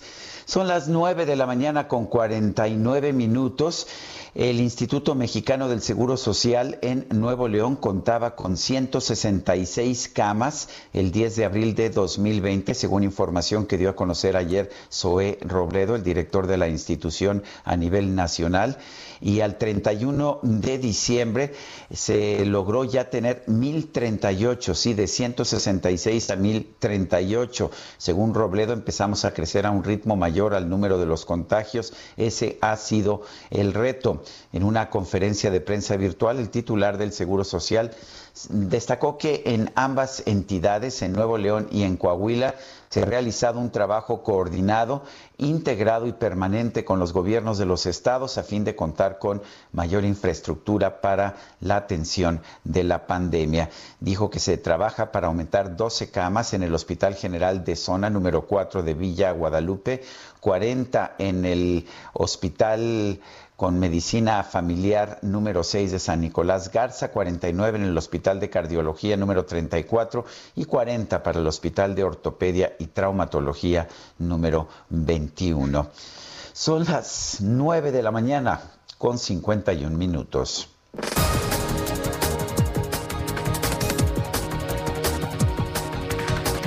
Y le tenemos información, un resumen de la información más importante. Desde Palacio Nacional, el presidente López Obrador advirtió que va a seguir defendiendo a la Comisión Federal de Electricidad y a Pemex porque las empresas de energías limpias solo se guían por la política privatizadora, solo les interesa el lucro, es lo que dice. Y por otro lado, el presidente celebró que el primer mandatario de los Estados Unidos, Joe Biden, decidiera detener la construcción del muro en la frontera con México. Hua Chunying, vocera del Ministerio de Relaciones Exteriores de China, expresó confianza en que los lazos entre China y los Estados Unidos vuelvan a, a, realizar contribuciones para enfrentar de forma conjunta los principales desafíos del mundo. Oscar Ruiz, el coordinador de tecnología y ciencias de datos del Instituto Mexicano para la Competitividad, destacó que en el último trimestre del 2020 el estado de Tamaulipas registró una recuperación económica del 99%. Y son las 9, las 9 de la mañana con 52 minutos. Vamos con nuestro chef favorito. Gastrolab con el chef Israel Arechiga. Israel, ¿cómo estás? Qué gusto saludarte esta mañana. Muy buenos días. Hola, muy buenos días, Lupita, Sergio, todo el auditorio. Pues hoy les voy a dar una probadita, una adelantadita nada más de lo que vamos a tener mañana en las páginas de Gastrolab, porque es uno de los temas que más nos gustan y es uno de los productos que como mexicanos más disfrutamos, y es el chile. Vamos a hablar de todos los chiles mexicanos, estaremos platicando de la historia, del origen, de todas las variantes que hay entre chiles secos, entre los chiles frescos, y hay muchos datos curiosos que vale la pena eh, eh, ojear y vale la pena leer, porque de verdad, solo para hacer una idea, prácticamente el 90% de todos los platillos de la cocina mexicana tradicional llevan algún tipo de chile. Imagínense la importancia que tiene. Y, y aparte el aporte que ha sido el chile y los pimientos para todo el mundo, ¿no? Originario de las Américas. Así que ya saben, como todos los viernes en las páginas de Gastrolab, eh, en edición impresa, el Heraldo de México, por supuesto, estará este tema, hablaremos también del cacao, estaremos hablando de un sinfín de cosas, así que ya saben, hoy estuvimos un poquito cortitos de tiempo, pero mañana podrán echarle un buen ojo y podrán ver todos los platos, todos los tipos, todas las variantes y todo lo que se hace con este producto tan importante y tan fundamental para la cocina mexicana. Les mando un abrazo a todos y bueno, mañana, mi querido Sergio, te veo por allá con tu promesa que te hice ayer, ¿eh? eh las promesas son promesas y son para cumplirse. será. Bueno, muy bien, Israel, gracias. Y Lupita, ¿qué crees? ¿Qué pasó? Se nos acabó el tiempo. Pues vámonos entonces, que la pasen todos muy bien, que disfruten este día y mañana nos escuchamos aquí a las 7 en punto. ¿Tiene que ser tan temprano, Lupita? Pues ya no es tan temprano, las 7 ah, de la mañana. bueno, pues entonces hasta mañana a las 7 de la mañana. Hasta entonces, gracias de todo corazón.